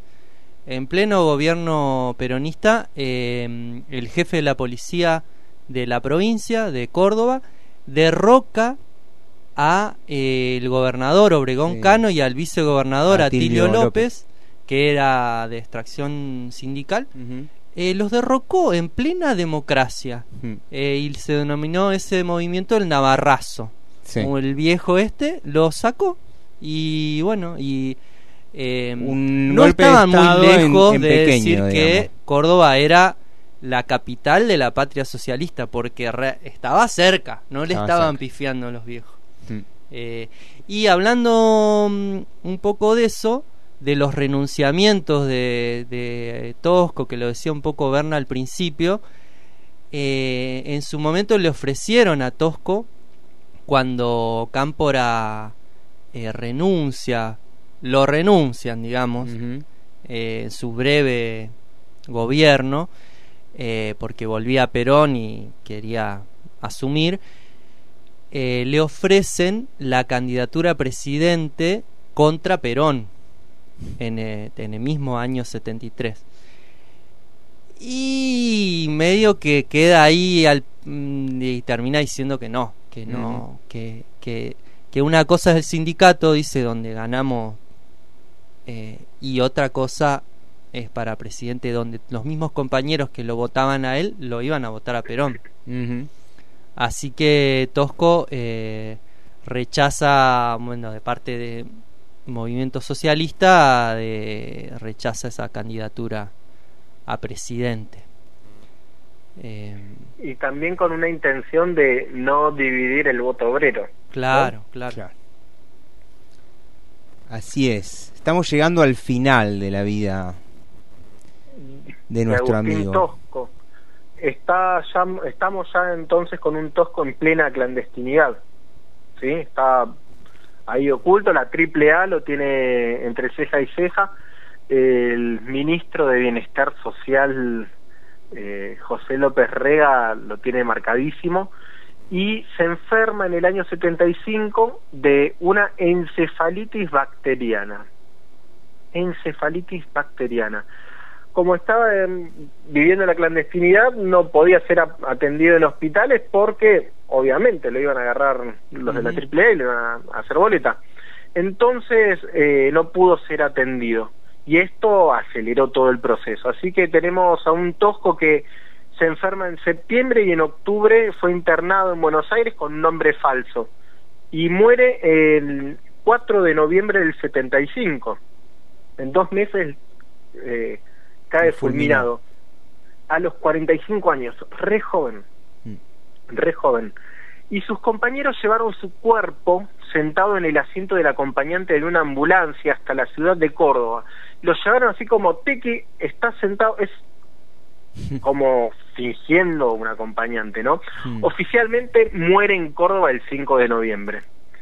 Eh, el cuerpo fue velado en el domicilio particular de un dirigente de Luz y Fuerza y luego es trasladado al club Redes Cordobesas, donde se montó una capilla ardiente, no sé por qué, se habrán prendido fuego algo para la luz de Cristo, qué sé yo. Al entierro de Tosco concurrieron unas 20.000 personas. 20.000 personas. Pese a las amenazas de la AAA de López Rega y pese a todo, ¿sí? Y al llegar el cortejo al cementerio de San Jerónimo, ahí en Córdoba, matones del gobierno, del gobierno que mencionaba Gerard recién, eh, empiezan a los tiros, ¿sí? Están ahí en los panteones, en los techos, yo, plan, empiezan ahí a disparar en el cementerio. Y dejan bocha de heridos. Y un grupo de trabajadores que iba llevando el, fe- el féretro, el cajón, con el cuerpo de Tosco después de un día de viaje en ambulancia sentado en el asiento del acompañante, lo deja en una bóveda de otra persona, qué sé yo, no sabemos de quién. Y recién a la noche lo logran ubicar en el panteón de Unión Eléctrica, donde están los restos hasta el día de hoy. Así que uno puede visitar y dejarle una flor al cuerpo de Agustín Tosco. Finalmente En está en paz, no, no dejaron de perseguirlo ni después de muerto, ¿no? Ni muerto, tal cual. Esto es una de las canalladas a las que nos, eh, iba a decir nos acostumbraron, no, no nos acostumbramos a esto. Eh, hay una escuela, la Media 2 de Villa Pueyrredón, que en el 2012 recibió el nombre de Agustín Tosco. Y me parece que este es un buen homenaje para este tremendo sujeto.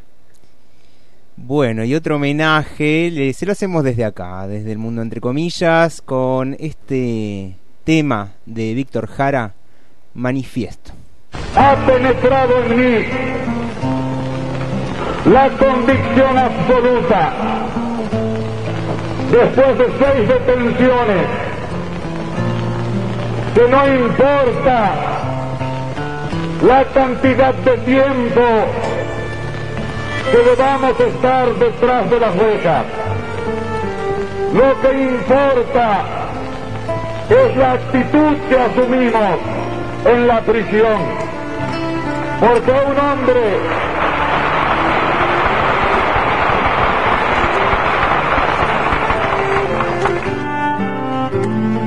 Yo no canto por cantar,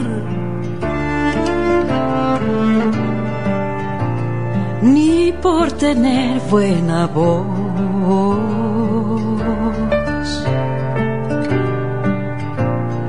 Canto porque la guitarra Canto porque la guitarra tiene sentido y razón.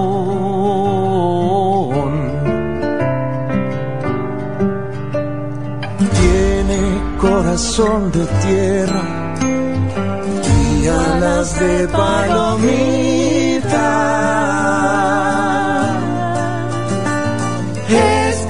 El agua bendita, santigua glorias y penas.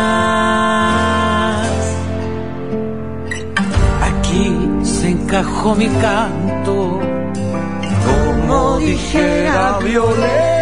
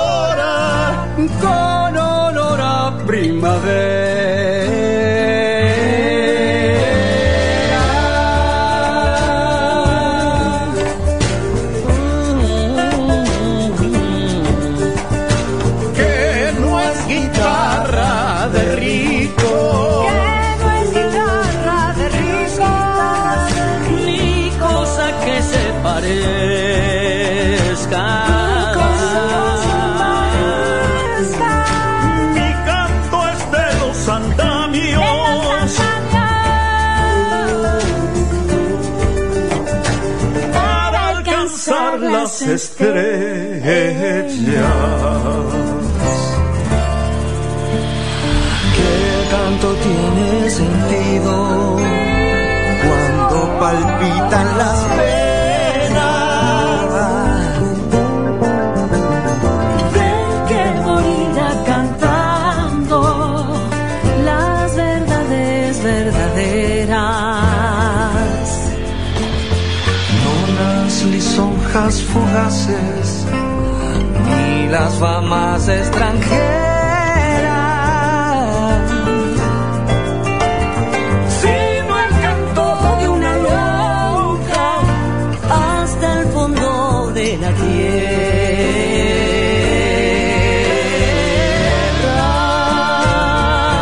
Porque un hombre en la prisión puede ser doblegado, puede ser quebrado en su espíritu con 30 días de calabozo. Pero si uno lleva bien adentro la convicción de la lucha obrera y popular, cuando se encuentra en la cárcel, siente el orgullo de mantener su dignidad. Ahí donde llega todo. Ahí donde llega todo. Y donde todo comienza.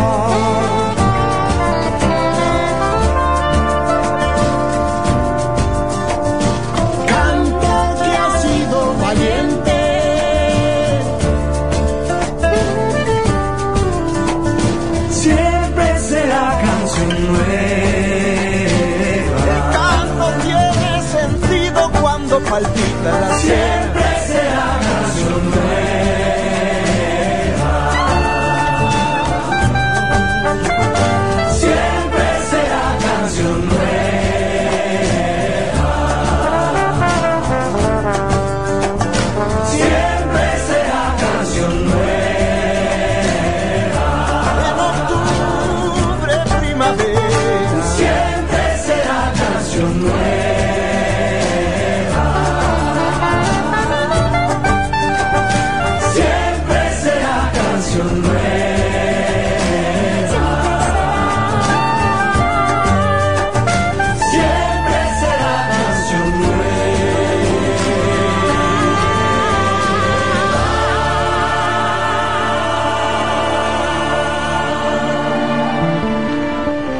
se encuentra en la cárcel, siente el orgullo de mantener su dignidad, porque esa es la dignidad de los compañeros que están afuera.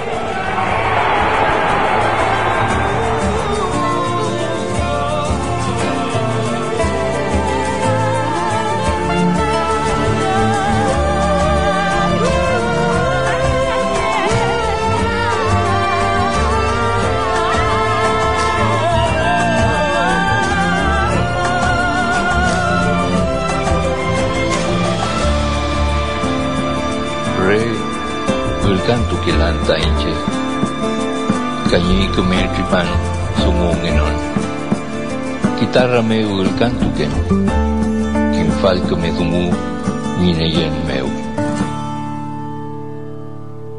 Ahí estaba mucha gente cantando manifiesto junto con, con nuestro amigo Tosco.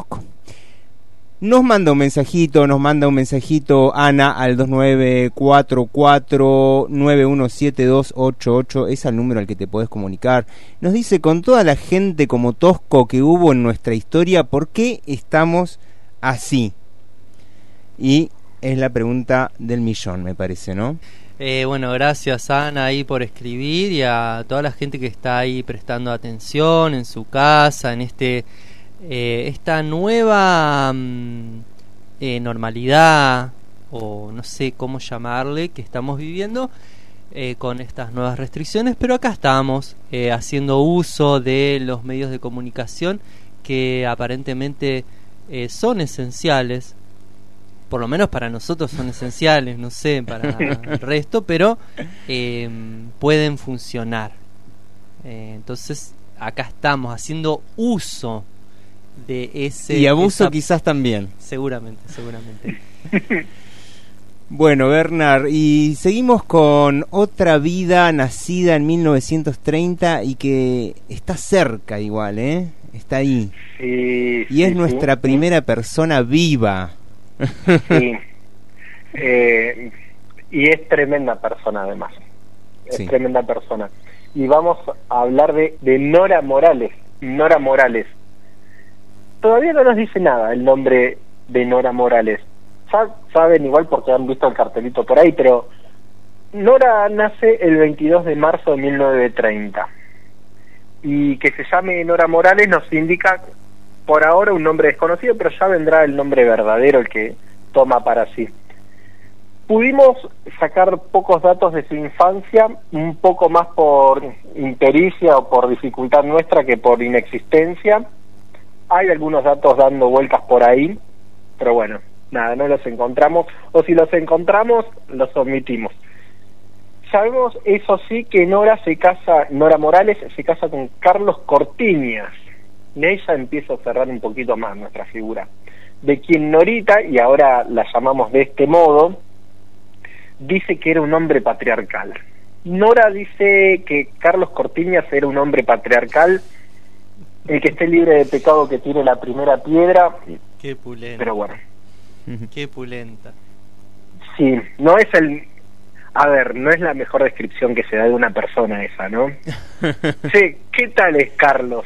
Es un poco patriarcal. Eh, bueno, el matrimonio de Nora, el matrimonio de Nora, de Nora Morales, fue como el de muchas otras mujeres y es, me animo a decir, como el de muchas otras mujeres. Estar adentro de la casa, criando, tareas domésticas, ¿sí? Trabaja con sueldo remunerado en su casa también. Está el trabajo de la casa y el trabajo con sueldo. Y dicta clases de alta costura. En un momento estábamos coqueteando en 1928 con hacer un programa sobre Antegar Más. Pero bueno, quedó afuera por Lili Suyos y, y Fabio Serpa. Eh, pero bueno, se ve que la alta costura está en la época también. Y con esto, con esta poquita información podemos decir ya que Nora Morales, quien todavía no se convirtió en Norita Cortiñas, era una señora de su casa, era una ama de casa perfecta que cuidaba a sus hijos, a sus dos hijos, a Carlos Gustavo y a Marcelo Horacio, que su marido trabajaba trabajaba afuera, que como era común en esa época se mudaron al Gran Buenos Aires para hacer hacerse la casa, para llevar adelante esa institución tan regulada que es la familia pequeño burguesa de un país tan periférico como, como el nuestro. Eh, nada, tenemos a una Nora que nace en la capital pero se muda al Gran Buenos Aires. No lo dijimos, pero podemos decirlo ahora que los héroes y las heroínas nacen en silencio, ¿sí? Y Me ya se va a construir con- la figura. muy enamorada. Con mi novio tenía seis años más que yo y, ahí empezó mi vida de, señora adulta. Me casé en el año 50, eh, 50 en el 52 nació Gustavo eh, y en el 55 nació Marcelo. Carlos Gustavo y Marcelo Horacio. Y bueno, también eh, transcurría una vida sencilla, pero eh, con un estado de bienestar. Porque era en la Argentina, esos años había estado de bienestar.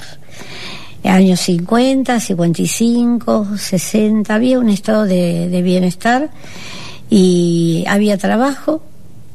Bueno, así transcurrió esa, esa etapa de mi vida. Mis hijos primero empezaron un colegio eh, laico, después fueron a un colegio religioso y fueron creciendo.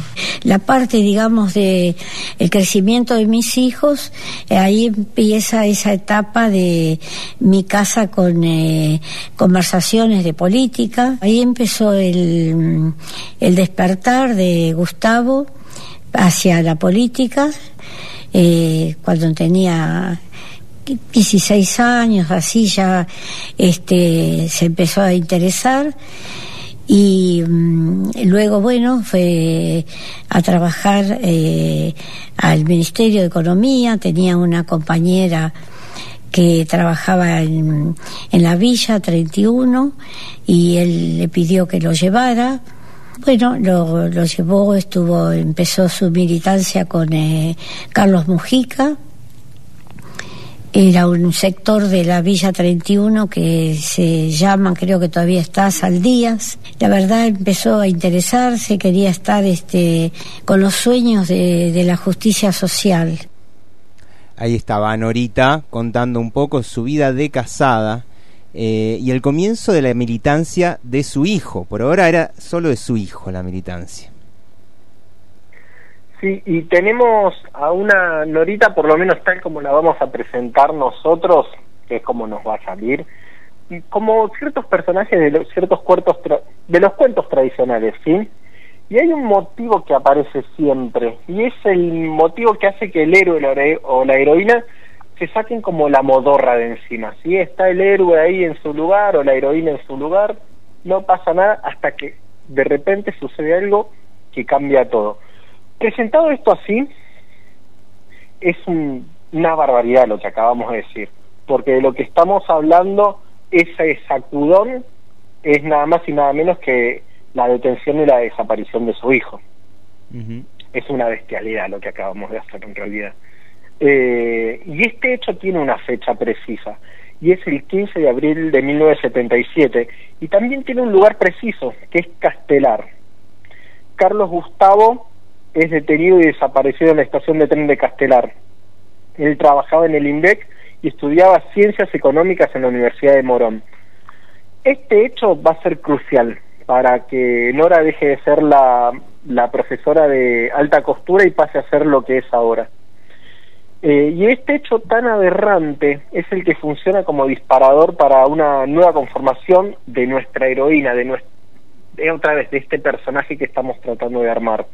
Nora Morales adopta el apellido de su marido patriarcal, aquel Carlos Cortiñas, y ahora se convierte de una vez y para siempre en Nora Cortiñas, ¿sí? Se convierte en Norita y se convierte en la que es capaz de configurar eh, o de pensar en los lugares, de esto de pensar y de armar lugares en el mundo donde las cosas están un poquito mejor.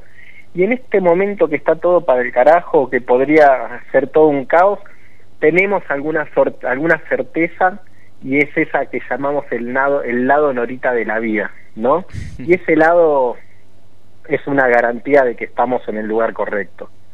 Así que tenemos a esta mina que es muy, muy grosa.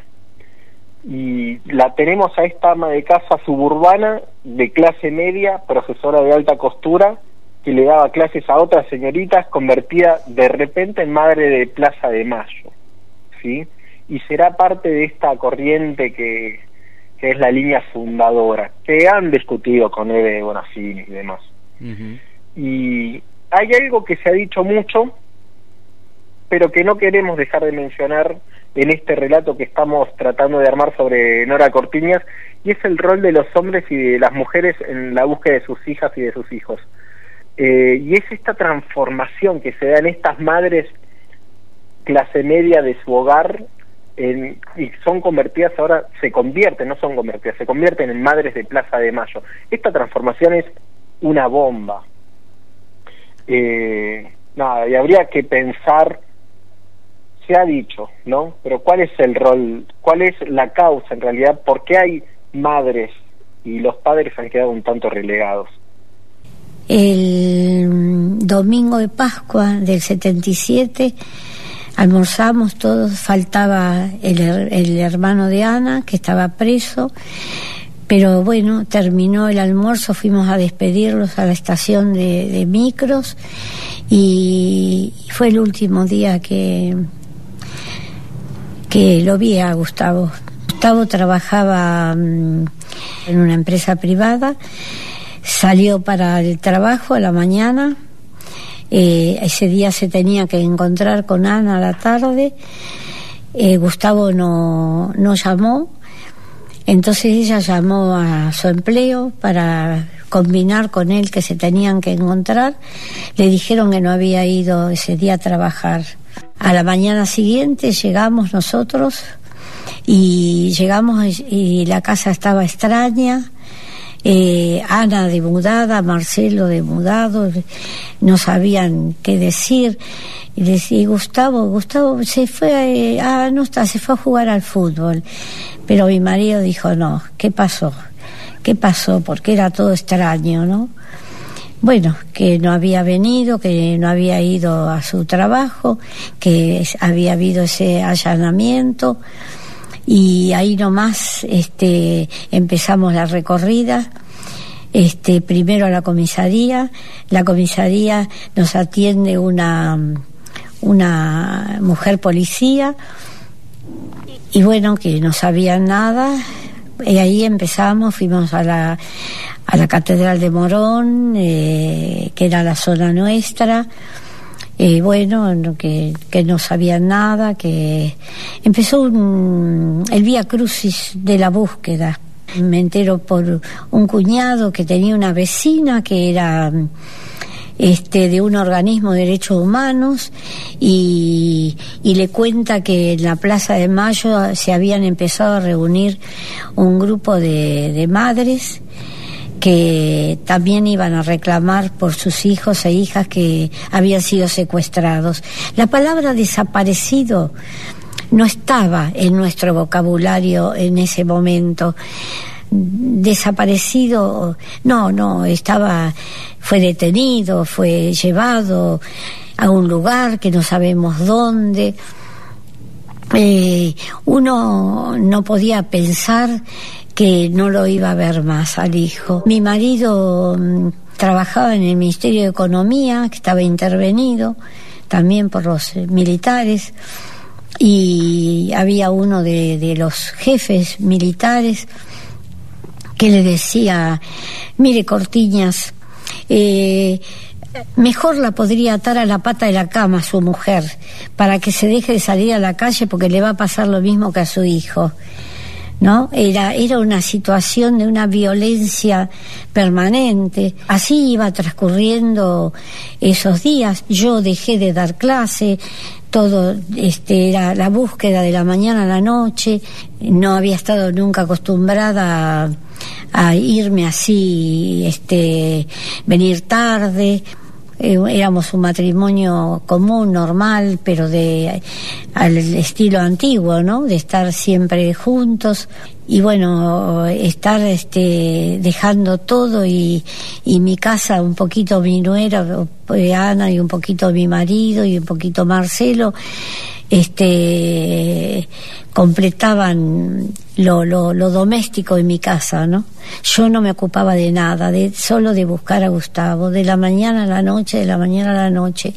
Y así transcurrió esta, esta etapa hasta que, bueno, eh, fui a la Plaza de Mayo.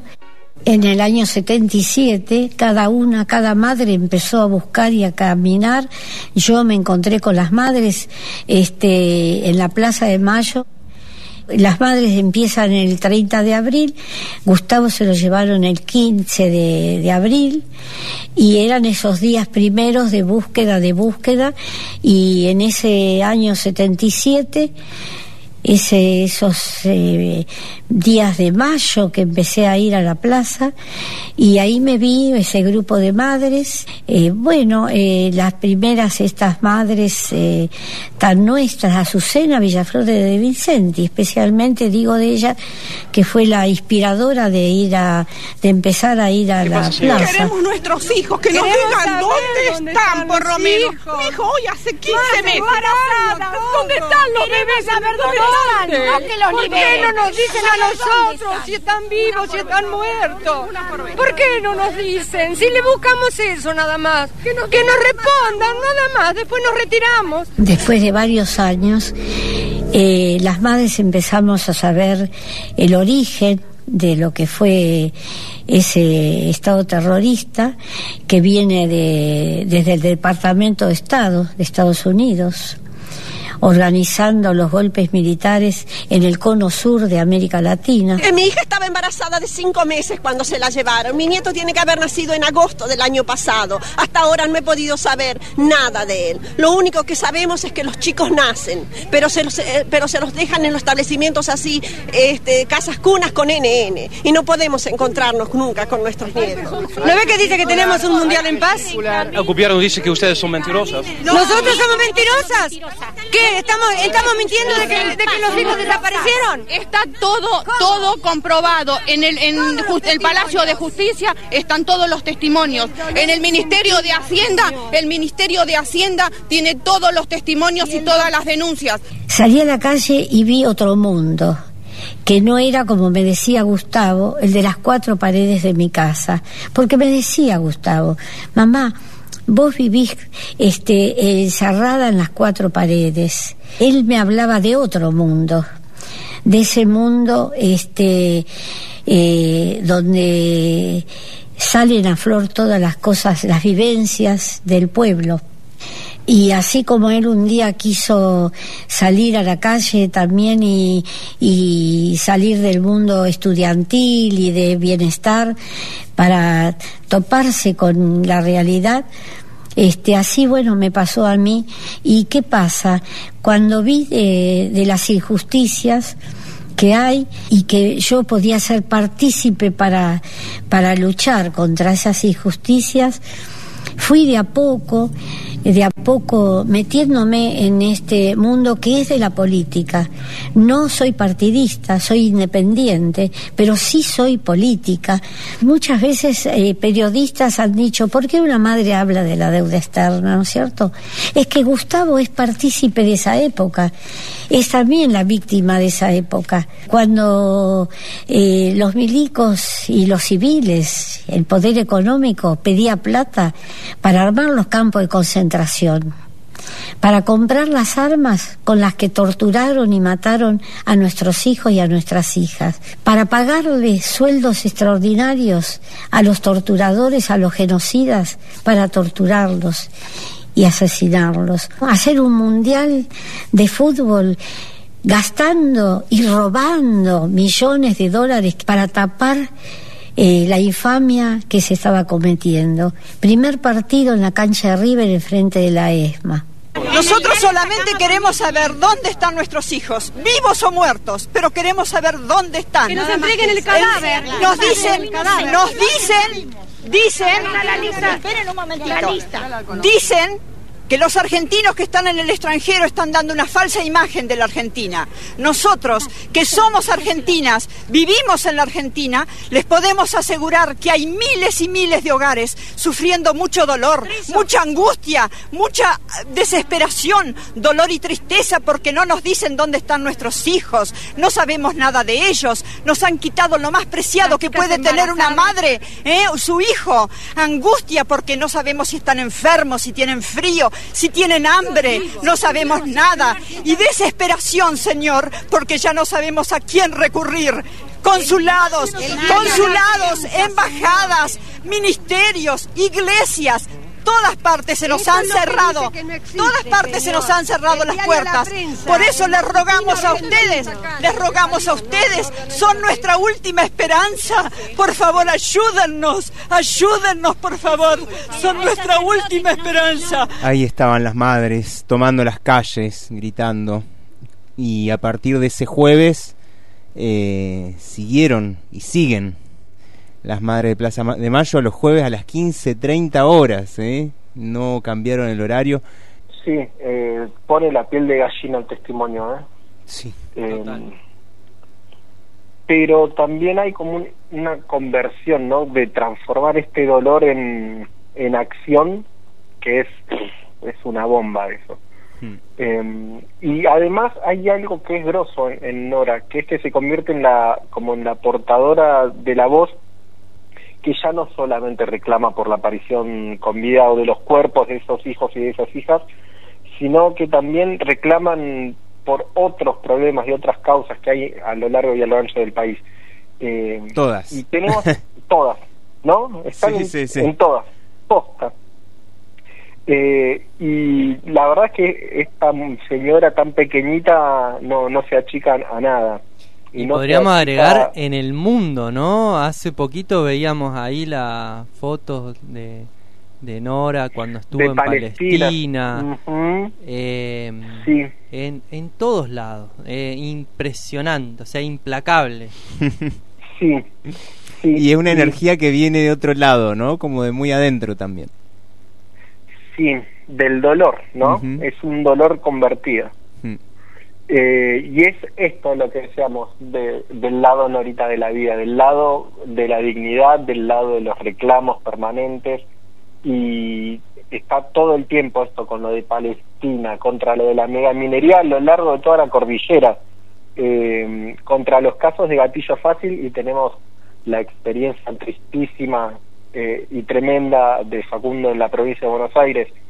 Eh, con- eh, tenemos también a favor del aborto seguro le- legal y gratuito por la de por los la tremenda eh, tremenda situación vinculada con la pobreza o con lo- el empobrecimiento en realidad fábricas recuperadas cooperativas y una lista larguísima larguísima que que nada en este momento no la nombramos pero otra vez porque nos quedamos cortos.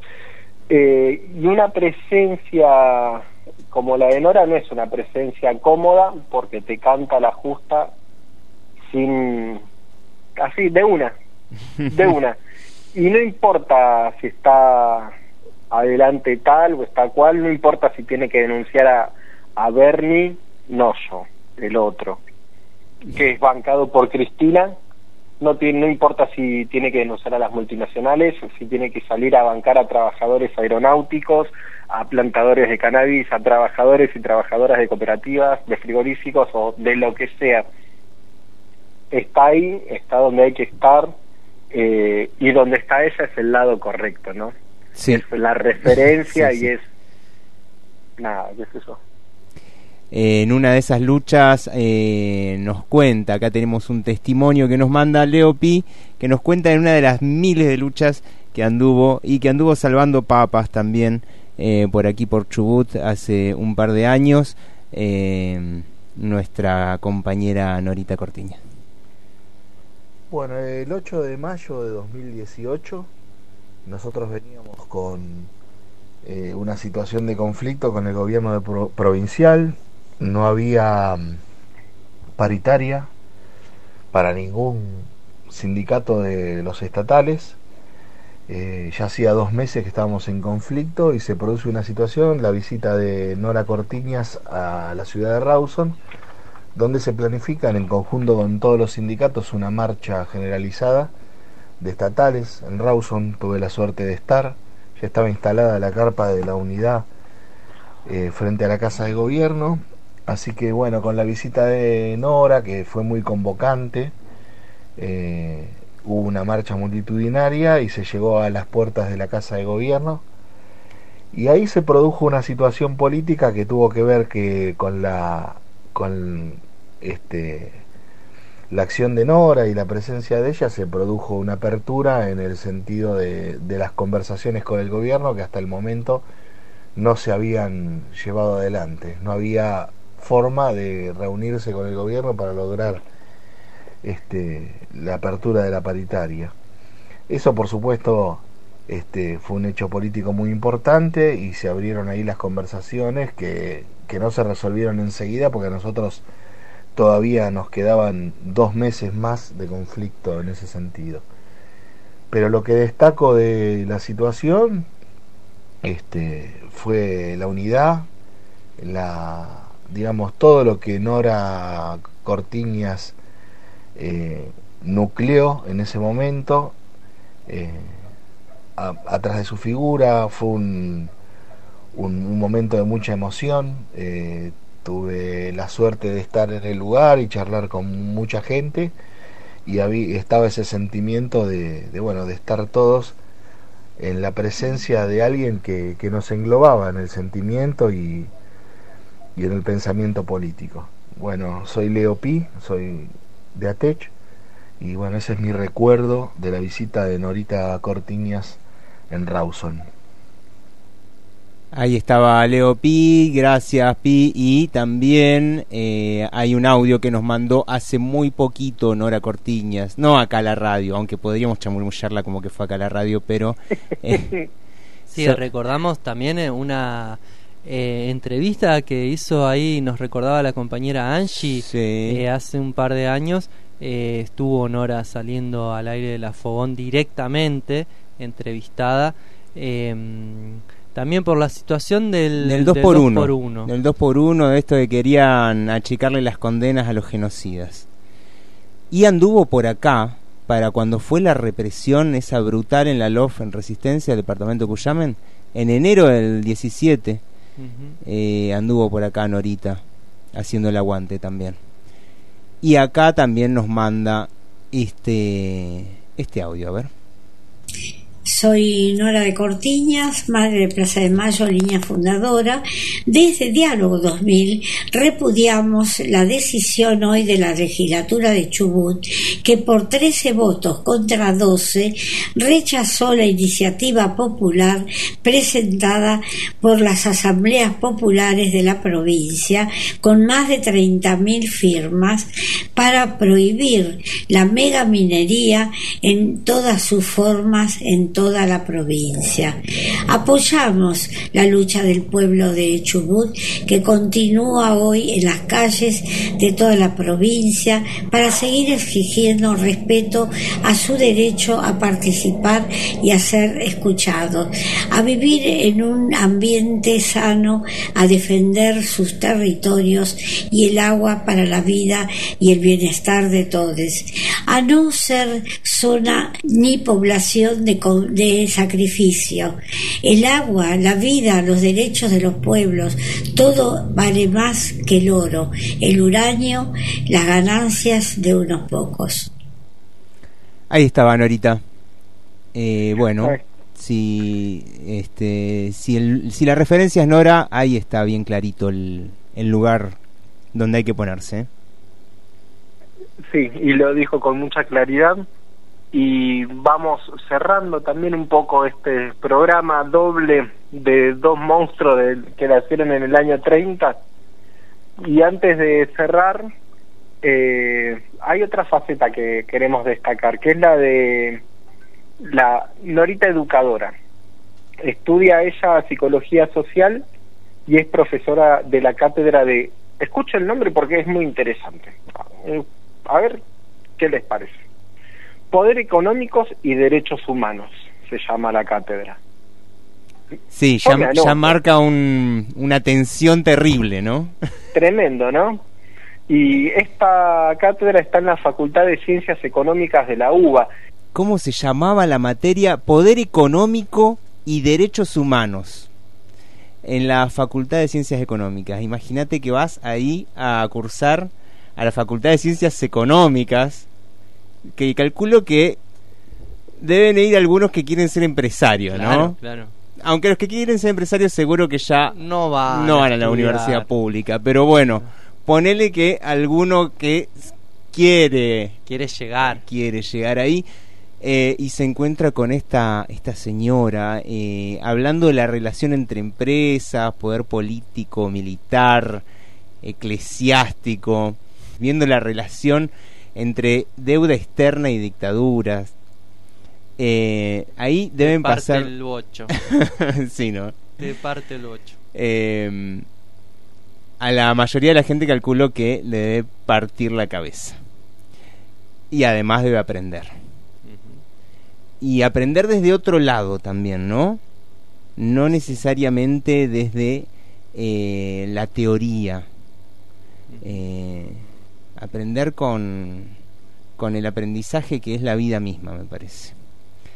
Vamos a escuchar algo de Norita con cuatro pesos de propina. Esto es un reportaje que le hicieron en el canal Encuentro, un programa que se llama Historias de Vida. En mi rol, yo el, el activismo de, de hablar, inclusive de, de- estar 20 años cerca de Adolfo Pérez Esquivel para se- hacer seguimiento de la deuda externa, algunos periodistas decirme, pero Nora, una madre, ¿por qué habla de la deuda externa? ¿Qué tiene que ver? Sí, mi hijo es, es parte, Gustavo, es parte de esa deuda eh, que tenemos. El fondo da gobiernos asesinos, corruptos, ladrones, todo, pero les da para que paguen los intereses, pero no para que pague la deuda. No, ellos acumulan. Un día te pasarán un pagaré y nos reventarán con algo, ¿viste? y nos robarán como nos roban eh, vaca muerta, eh, las tierras de los mapuches, que todos los días los van echando y echando y echando, a ver cuándo los pueden sacar de esas tierras y quedárselas. Entonces fue Este, ensanchando el camino de la lucha, y el- de las y agendas. entender cuál era la lucha de nuestros hijos. No no nos costó entender. Todas las madres este sabemos este qué andaban nuestros hijos. Puede ser que alguna madre en el momento este de la lucha de miedo decir yo no sé qué hacía mi, mi hijo no sé dónde estaba viste hubo sí miedo. Y decir y si digo este y lo matan este pero si lo oculto no lo voy a encontrar Gustavo bueno viste muchas advertencias es decirme él mira mamá va a ir el hijo de otra madre es lo mismo. Somos todos iguales estamos todos lo mismo. Entonces bueno y pasó. O sea, miedo de que desapareciera y pasó. Entonces, bueno, fue... eh, y después fue el orgullo de decir, sí, mi hijo era un militante político, refregárselo a los curas, a los militares, a los todos los fachos con los que nos teníamos que enfrentar. Era visceral, Mm. era, bueno, tira, matame, sí, ¿qué me importa? Mm. ¿Viste? Pero no era porque éramos las guerreras y estábamos dispuestas a caer muertas ahí, ¿viste? Decir, no, no, el hecho era de enfrentarlos y decirles de todo y no tener miramientos, ¿no? Y ese coraje Pero- abrió, abrió. Esta foto es impresionante, a mí me impresiona. Porque es un gesto Me desafiante. impresiona, porque Es- vienes diciendo, bueno, tira. ¿Querés tirar? Tira, ¿viste? Pero te digo, ¿no? Que era muy visceral todo. Pero era una época que yo al principio que llevaron a Gustavo, a ver, no me miraba al espejo yo. Porque no, no había ni una pizca de, de coquetería, porque y yo era coqueta, pispireta, cuando era joven. Este, yo digo coquetona y pispireta. Este, me gustaba arreglarme, usar el taquito de aguja, entonces bueno, de repente no, no pensé más en mirarme la cara. Además,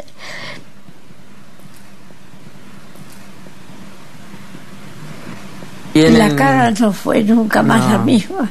Mm. Entonces, este, tanto es así que nos reconocíamos en los tribunales por, eh, por el gesto de, de tristeza y este especial, ¿no? Este, ahora mismo a veces nos encontramos y también este, a veces hay un rasgo de, de que aflora esa la tristeza la tenemos todos los días desde luego pero que aflora que, que es eh, momento de emoción Sigo cruzando ríos, andando selvas, amando al sol. Cada día sigo sacando espinas de lo profundo del corazón. En la noche sigo encendiendo sueños para limpiar con el humo sagrado cada recuerdo. Escriba tu nombre en la arena blanca con fondo azul, cuando mire el cielo en la forma cruel de una nube gris, aparezcas tú. En la tarde suba una alta loma, mire el pasado, sabrás que no te he olvidado. Yo te llevo dentro hasta la raíz y por más que crezca vas a estar aquí. Aunque yo me oculte la y encuentre un campo lleno de caña, no habrá manera, mi rayo de luna, que tú te vayas, que tú te vayas.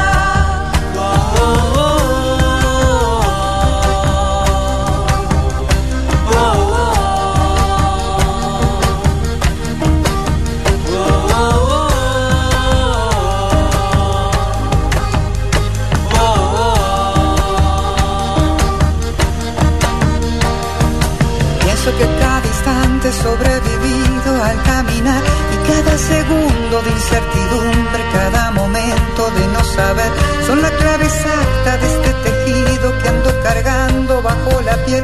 Así te protejo, aquí sigues dentro. Yo te llevo dentro hasta la raíz. Y por más que crezca,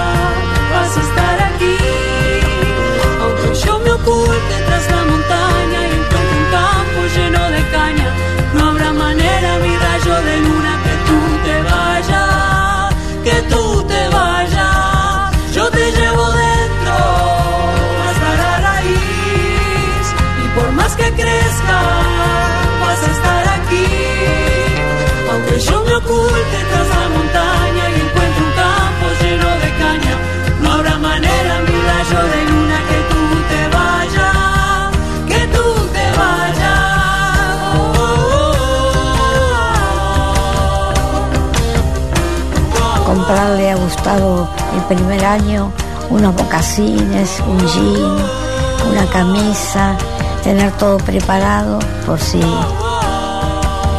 volvía. Yo me defino como una anarquista.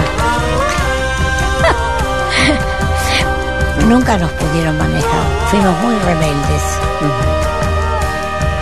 De reivindicar a nuestros hijos e hijas, a los luchadores populares, a la gente que va triste porque lo echaron de la fábrica. Yo te llevo dentro hasta la raíz. Y por más que crezca, vas a estar aquí. Aunque yo me oculte tras la montaña y encuentre un campo lleno de caña, no habrá manera, mi rayo de luna, que tú te vayas.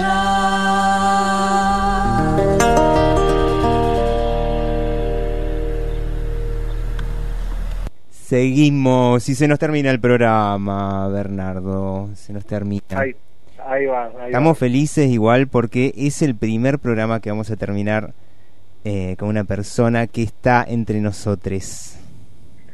Sí, no terminamos con la necrológica final, ¿no? Ay, no, qué bueno, qué bueno. Está bueno eso, sí. Así que sí, la- sigue viva entre nosotros en todo sentido. Así y sigue es. marcando el rumbo también. Así es. Bueno, un placer, eh, Gerardo. Muy, muy lindo, muy bueno, nada, estos dos personas enormes y que charlábamos antes del programa como esta bisagra, ¿no? Si bien nacieron el mismo día, el mismo día, el mismo año, eh, cómo eh, su acción política, social, si se quiere, eh, arranca en dos momentos distintos, ¿no? Eh, y cómo el, esto de interrumpir como la colimba, justamente lo militar, en el 76, un poco antes también, pero con marcadamente con la dictadura del 76, como interrupción, como corte, como bisagra, y cómo intentaron de cuajo arrancar todo lo que se estaba haciendo desde el sesenta y pico, y cómo aparece un grano en el ojete de los milicos con las madres de Plaza de Mayo, ¿no? Como de lo que quisieron hacer, igual eh, seguimos adelante. Eh, se van unos, aparecen otros y, y así nos vamos eh, nos vamos volviendo a brotar, nos vamos como, como esos arbolitos que se incendian y, y crecen de nuevo desde el pie. Así que así estamos. ¿Les parece que nos vayamos? No muy arriba, porque no es un programa tampoco muy arriba este, ¿no? Pero con el dúo Orozco Barrientos, que uno de ellos es cordobés. Lo elegí por esto. Bien. Y porque también porque estas dos personas enormes que estuvimos viendo hoy creo que creían en lo mismo. Porque el tema se llama El amor puede salvar.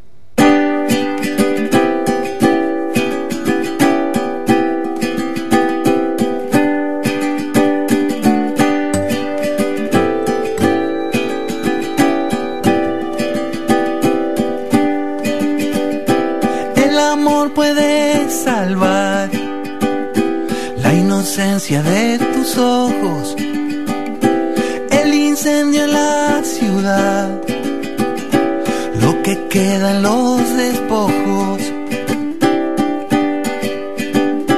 El amor puede salvar después de las tragedias.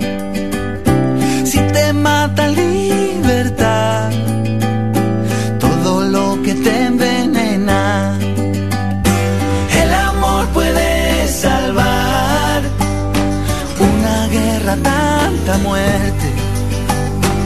El amor puede salvar los sueños rotos de la gente.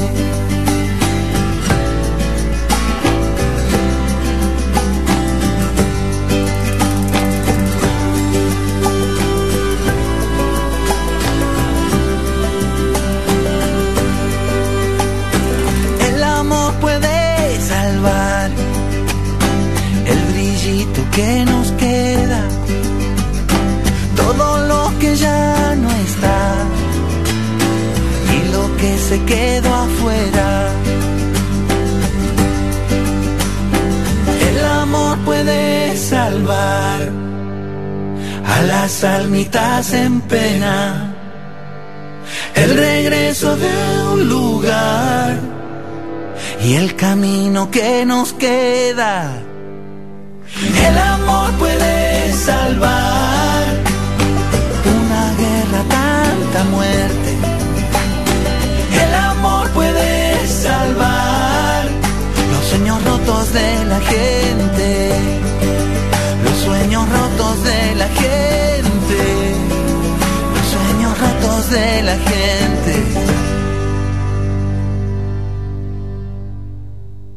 Bla bla bla bla bla bla bla bla bla bla bla bla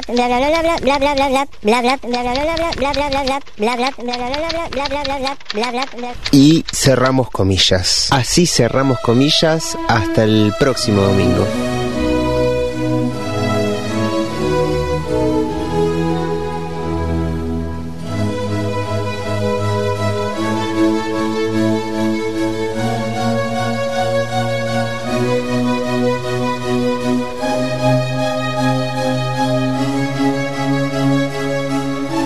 Cerramos comillas.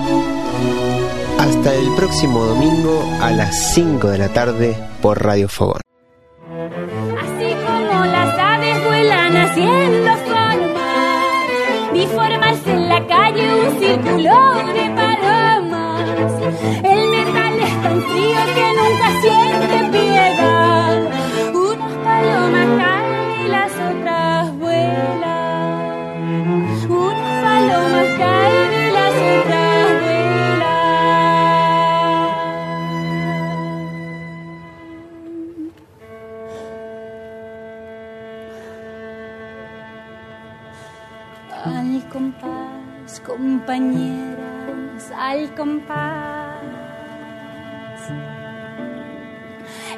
Es nuestra pena y nuestra lucha. Al compás, compañeras, al compás. Este es nuestro canto y nuestra lucha. Al compás, compañeras, al compás.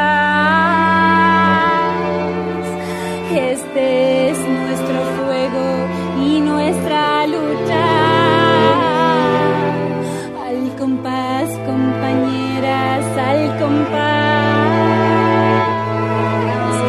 Este es nuestro fuego y nuestra lucha. Al compás, compañeras, Esta es nuestra pena y nuestra lucha. Al compás, compañeras, al compás.